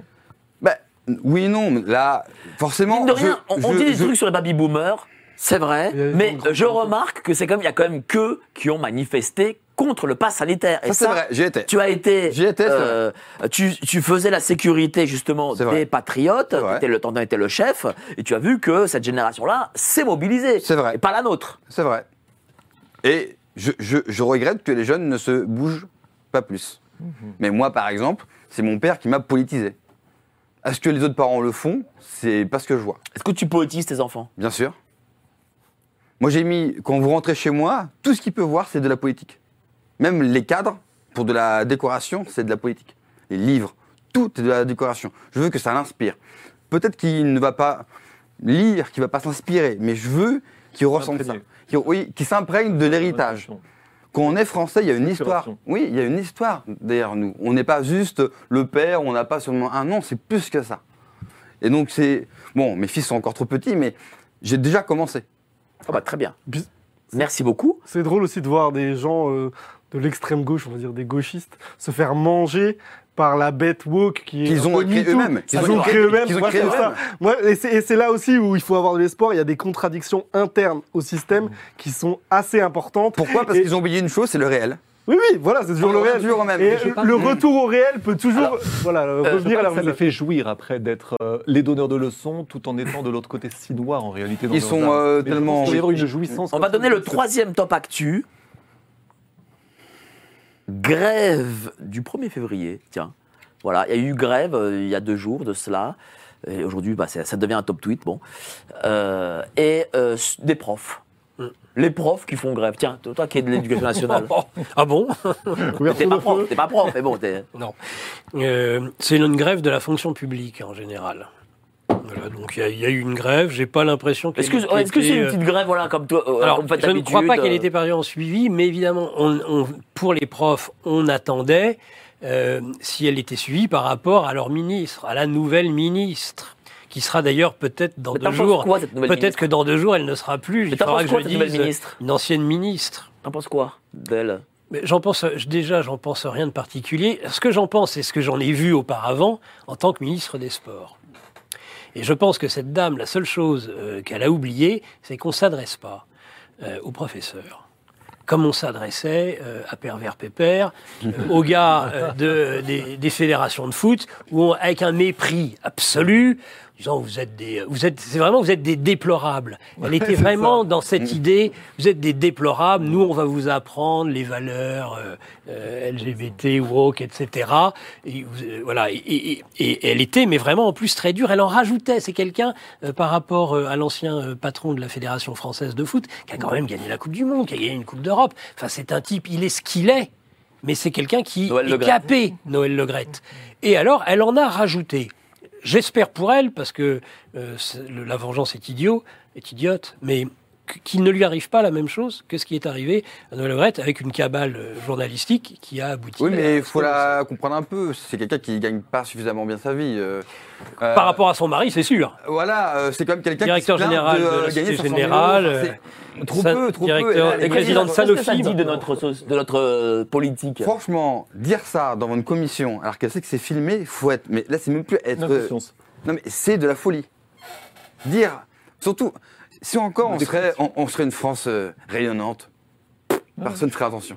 Mais dans, la France actuelle, dire face, face caméra, et puis avec son ton toujours très niaiseux, euh, avec son sourire, ah, nous On dire voit dans que, les films, quoi. Oui, C'est, euh, les gros nous dire que que pas assez pour le nombre d'heures qu'elle s'enfile. En plus, elle essaye de, de parler comme les Français en utilisant un. C'est vraiment euh, tout ce qu'il y a de plus. comme les traders. Il y a un côté pognon. euh, Oui. C'est quoi C'est l'hyperclasse hors sol? Bah, moi, c'est- je, je la résume un peu comme la ministre des JO 2024. Et, Ils vont être on- bien, Et pour faire le lien encore avec le sujet, la- les JO 2024 vont être très intéressants. Ah, ils vont être Puisqu'en fait, Pourquoi ils sont super, annoncés, euh, bon, même si c'est là la ministre des Sports et de l'Éducation nationale, mais on va rester sur la ministre des Sports, ça doit être la grand-messe mondialiste comme le sont souvent les Jeux Olympiques. Et ça pourrait être un fiasco total. Ah oui. Donc là, on pourrait vite revenir à quelque Alors, chose quelles seraient les d'intéressant. conséquences? Justement, quelles seraient les conséquences s'il y y a fiasco des JO Alors déjà, déjà, on parle toujours du réel. Moi, le réel, je sais qu'aux Jeux Olympiques, j'ai prévu d'aller à Paris euh, pendant la période des Jeux Olympiques pour voir déjà sur ce qui va être mettre, ce qui va être mis en place, notamment avec la reconnaissance faciale et le contrôle. Vous savez, avec les zones. Bon, avec Nicolas, on a un peu, on a un sujet de town, prédilection ville- sur les smart cities, Ouais, ouais. sur les smart cities et les villes intelligentes, la ville du quart d'heure. Et ça va être intéressant parce qu'en fait, c'est une expérience, les JO 2024. Il y a des mesures et des règles, un dispositif réglementaire qui est mis en place pour faire du contrôle de population. Bon, ça devait être le les JO de l'inclusivité. On s'aperçoit que le ticket de métro va être à 4 euros, je sais pas combien. Donc, C'est-à-dire euh, qu'il va doubler. Le oui, ticket non, va doubler euh, alors les- devait être, le transport devait être et gratuit. ça, ça risque, puis bon, avec la, la gestion extraordinaire d'Anne Hidalgo, je pense que pour nous souverainistes, euh, Teddy, voilà, euh, je pense que ça peut être un moment très drôle. Ah oui. Et j'encourage les gens, moi, à à avoir des actions. Alors, je vais pas dire quelle action je vais mener, moi, voilà. Parce que j'aimerais bien aller voir les JO. Mon grand-père a assisté aux, JO de 1924. Voilà, il était de 1908. Donc, à Paris. Et j'aimerais bien aller les voir. Mais c'est en même temps une grand-messe mondialiste. Mais je vais essayer d'y aller d'une manière, euh, on va dire, non conventionnelle et pas vraiment ce qui est prévu. Et donc, ça va être un test aussi. Et j'encourage les gens donc, à s'inscrire dans le réel et à aller voir cet événement qui pourrait être bien être un fiasco de l'hyperclasse. Que- quelles seraient les conséquences, tiens? Euh, alors sur le basique, euh, quelles sont les conséquences? Je vais pas forcément. euh, on partait de la grève. Comment on devait arriver au JO là? Ben voilà, de la ministre de la- bon, on dégraisse, c'est Hmm, normal. Les conséquences en termes de, de- pour montrer au monde entier à quel point la France est un État en état de déliquescence avancée, d'une part que personne ne tient la baraque. En tout cas, il peut y avoir, vu qu'on a eu, vu les merveilleuses émeutes naéliennes qu'on a eues en tant que les messages que l'on a fait passer à la France, j'ai dit sur une autre antenne que pour moi, il était évident qu'il y avait des services, il y avait des services spéciaux étrangers à la manœuvre, il y avait des réseaux fréristes, comme on l'avait déjà constaté en 2005. C'était déjà connu à l'époque. Il est évident qu'il y a eu des réseaux qui se sont ont tous donné le mot, puis qui se sont après tous donné le mot pour que ça s'arrête. Mais il est évident qu'il y avait quelque chose d'anormal. En tout cas, je pense que c'est un message que l'on a fait passer à la France. Soyez docile, allez dans le bon sens, ce genre de choses. Mais à ce propos, est-ce que le, je coupe, mais est-ce est-ce que le gouvernement ne pourrait pas payer ces réseaux? Parce que nos services connaissent très bien ces réseaux pour dire pendant les JO, parce qu'on a vu avec la finale de, de la, de la euh, Champions League, ça s'est très extrêmement mal passé. Pendant les JO, il y aura plus de monde. Ah. C'est dans tout Paris. Il y, a des, il, y a des, il y a des épreuves dans le euh, Ouais, 93. J'ai rien contre le complètement. 93. C'est très possible. Mais ça va être. euh, En allongeant, Oui. c'est très pas- possible. pas- et je pense que Oui. faut pas compter sur le lumpen pr- prolétariat pour aller contre l'événement des JO 2024. Moi, je pense que là où ça pourrait être intéressant, c'est justement les agriculteurs et la masse des gens qui peuvent pas y aller aux JO. Vous voyez ce que je veux dire Oui, la Donc, NUPES qui a dit nous allons créer des incidents dans tous les sens. Mais en fait, ce qui est intéressant, c'est qu'on risque d'avoir une collision entre beaucoup d'intérêts qui auront intérêt, enfin qui auront la volonté de créer un maximum de troubles d'une part, Mm. et peut-être même également un jeu de plusieurs services étrangers. Certains intéressés à ce que Macron passe pour euh, un Enfin, truc qui se passe bien. Moi, je veux dire, moi, j'avais un bureau au Stade de France, en tout cas à l'époque euh, de la finale de Ligue des Champions, et euh, j'ai trouvé euh, la sécurité de la Stade de France. J'étais dans le Stade de France, hein, euh, très lé- léger, dans le sens où on voyait des gens patibulaires. Euh, ça va toute la semaine. Euh, Moi, j'avais en plus le badge UFA et tout. On voyait toute la semaine des gens patibulaires autour du stade, et ça n'a euh, dérangé personne au Stade de France. hein. Mais c'était. Euh, Il y a de telles vulnérabilités en termes de, de- antiterroristes en France. En Alors je vous rassure, ça a été annoncé aujourd'hui, ils vont faire appel aux retraités pour la sécurité. Ah pour oui. C'est une vraie info. Hein. Donc, ça va tout changer. Non, ça va. Là, on Et va avoir collusion vous- des problèmes. Pour le peu qu'ils soient vaccinés, on va avoir des appels Croyez-moi, pour jours. Colette, ça va être, on, on- on- on- on va se sentir en totale sécurité. En tout cas, merci à vous, chers amis. Mais on va faire un petit tour de table. Donc, Marc-Gabriel Draghi, toujours le livre La Grande Narration vers la mort des nations chez K Édition. Ben, montrez son livre, là. Qu'est-ce que c'est? Ils sont là. C'est quoi cette régie, là, toujours en retard Donc, euh, un livre euh, prochainement? Ah, pas avant 2027, moi. 2027 Oui, oui. Comme la grande réinitialisation a ralenti, euh, je vais prendre le temps d'écrire et justement faire la suite du premier qui n'est pas là. Eh, T'as écrit, c'est-à-dire t'as beaucoup écrit, puis là, tu dis non, moi, Non, non, non, j'ai beaucoup écrit, mais j'aimerais bien euh, sortir euh, quelque chose de plus profond euh, que de l'actualité. Et euh, voilà, ça Où est-ce qu'on peut te voir Où est-ce qu'on peut te voir Est-ce qu'il y a des conférences, des dédicaces euh, Il y a des conférences euh, prévues en Suisse, oui. Ouais. Et puis euh, j'ai. euh, avec, un, avec un sociologue franco-suisse Non. Non, non, non, pas du tout. Ah, pas encore. Non, non, pas encore. mais euh, non, mais par contre, euh, bon, Lausanne, Genève, voilà, des grandes, Comme Bientôt, là des grandes capitales C'est de la quand finance. Bientôt Normalement, c'est euh, mois de mai, oui. D'accord. Bientôt. Et puis, euh, on peut me retrouver sur Géopolitique Profonde. J'ai un article. Ah, ah oui, oui. gratuit qui La- normalement paraît tous les mois sur le site et on va me retrouver normalement sur la revue euh, pour un article que je devais fournir il y a très très longtemps sur les smart cities, les villes du, les villes du quart d'heure, les, le C40, euh, voilà, qui est aussi un agenda et, et un outil euh, prévu par les classe. On aura le temps d'en reparler. voilà. Merci beaucoup, cher Marc-Gabriel. Teddy, le souverainiste, euh, euh, influenceur sur Instagram, sur X, YouTube, YouTube. sur X. Il a gagné Abonnez-vous. 3000 abonnés en 48 heures. euh, Eh oui. C'est le début de la gloire, là. Quasiment. Donc, On y est presque. donc le souverainiste, c'est euh, des émissions euh, toutes les semaines, c'est ça? C'est ça, des lives, émissions euh, vidéo à thème euh, toutes les semaines. Euh, Ouais. moi, je suis extrêmement actif sur Instagram, principalement. Et là, sur X, effectivement, j'apprends à connaître X parce que euh, c'est un, réseau où il faut être dessus tout le temps en permanence. et, et donc tu donnes un point de vue euh, différent, plus moins parisien, on va dire, Oui, parce que je ne le suis pas. plus mais réel, quoi. J'essaie d'avoir un, un- un point de vue qui n'est pas entendu ailleurs, qu'on soit d'accord ou pas. Et euh, étant donné que j'ai pas trop d'amis dans le milieu, je peux l'ouvrir sur à peu près tout le monde. euh, sans avoir trop de problèmes, même si euh, j'en ai eu euh, quelques-uns. Allez sur la chaîne de, du souverainiste, le souverainiste sur YouTube, même s'il clash beaucoup, bah allez-y, c'est marrant. Moi j'aime Non, Moi pas j'aime tant que ça, beaucoup. pas tant que ça. Moi j'aime beaucoup. Merci à toi, Merci à toi, cher. Teddy. Euh, Jean-Maxime Cornet, évidemment analyste, il écrit aussi sur Géopolitique Profonde, il joue du hautbois et il est prof d'allemand. c'est un bon gendre, c'est le bon gendre, c'est le gendre idéal. Il écrit voilà sur Géopolitique Profonde. On te retrouve aussi donc du coup tous les dimanches. hein, J'ai vu, tu mettais. Pourquoi tu mets des lunettes au fait le dimanche? Parce que j'ai la lumière en pleine poire. Ah d'accord. Je comprenais pas, il met des lunettes de soleil. Non, ce sont des lunettes euh, anti-reflet bleu, mais c'est vrai que quand j'ai la lumette- lu- lumière en pleine poire pour euh, une simple question d'éclairage, D'accord. c'est plus, c'est plus simple. Puis ça fait un télo, ça fait bien, genre je maîtrise. Des projets bientôt, quelque, chose. Euh, Je ne sais rien, mais je dirais presque tout. Je- mes réponses sont limitées. Vous devez poser la bonne question. Au moins dans Géopolitique profonde, dans le, le numéro de février, il y aura un article à présent important qui va être en fait un article en deux parties sur. Je fais vraiment de la réinstruction politique, mais apolitique. Le premier, cet article sera sur les idéologies d'une part et les réseaux d'influence d'autre part, sachant que le sujet est entremêlé, il sera en deux morceaux. Mais là, la première partie, c'est surtout sur les idéologies, mais vous n'aurez en visuel sur l'intégralité du propos qu'évidemment en deux mois.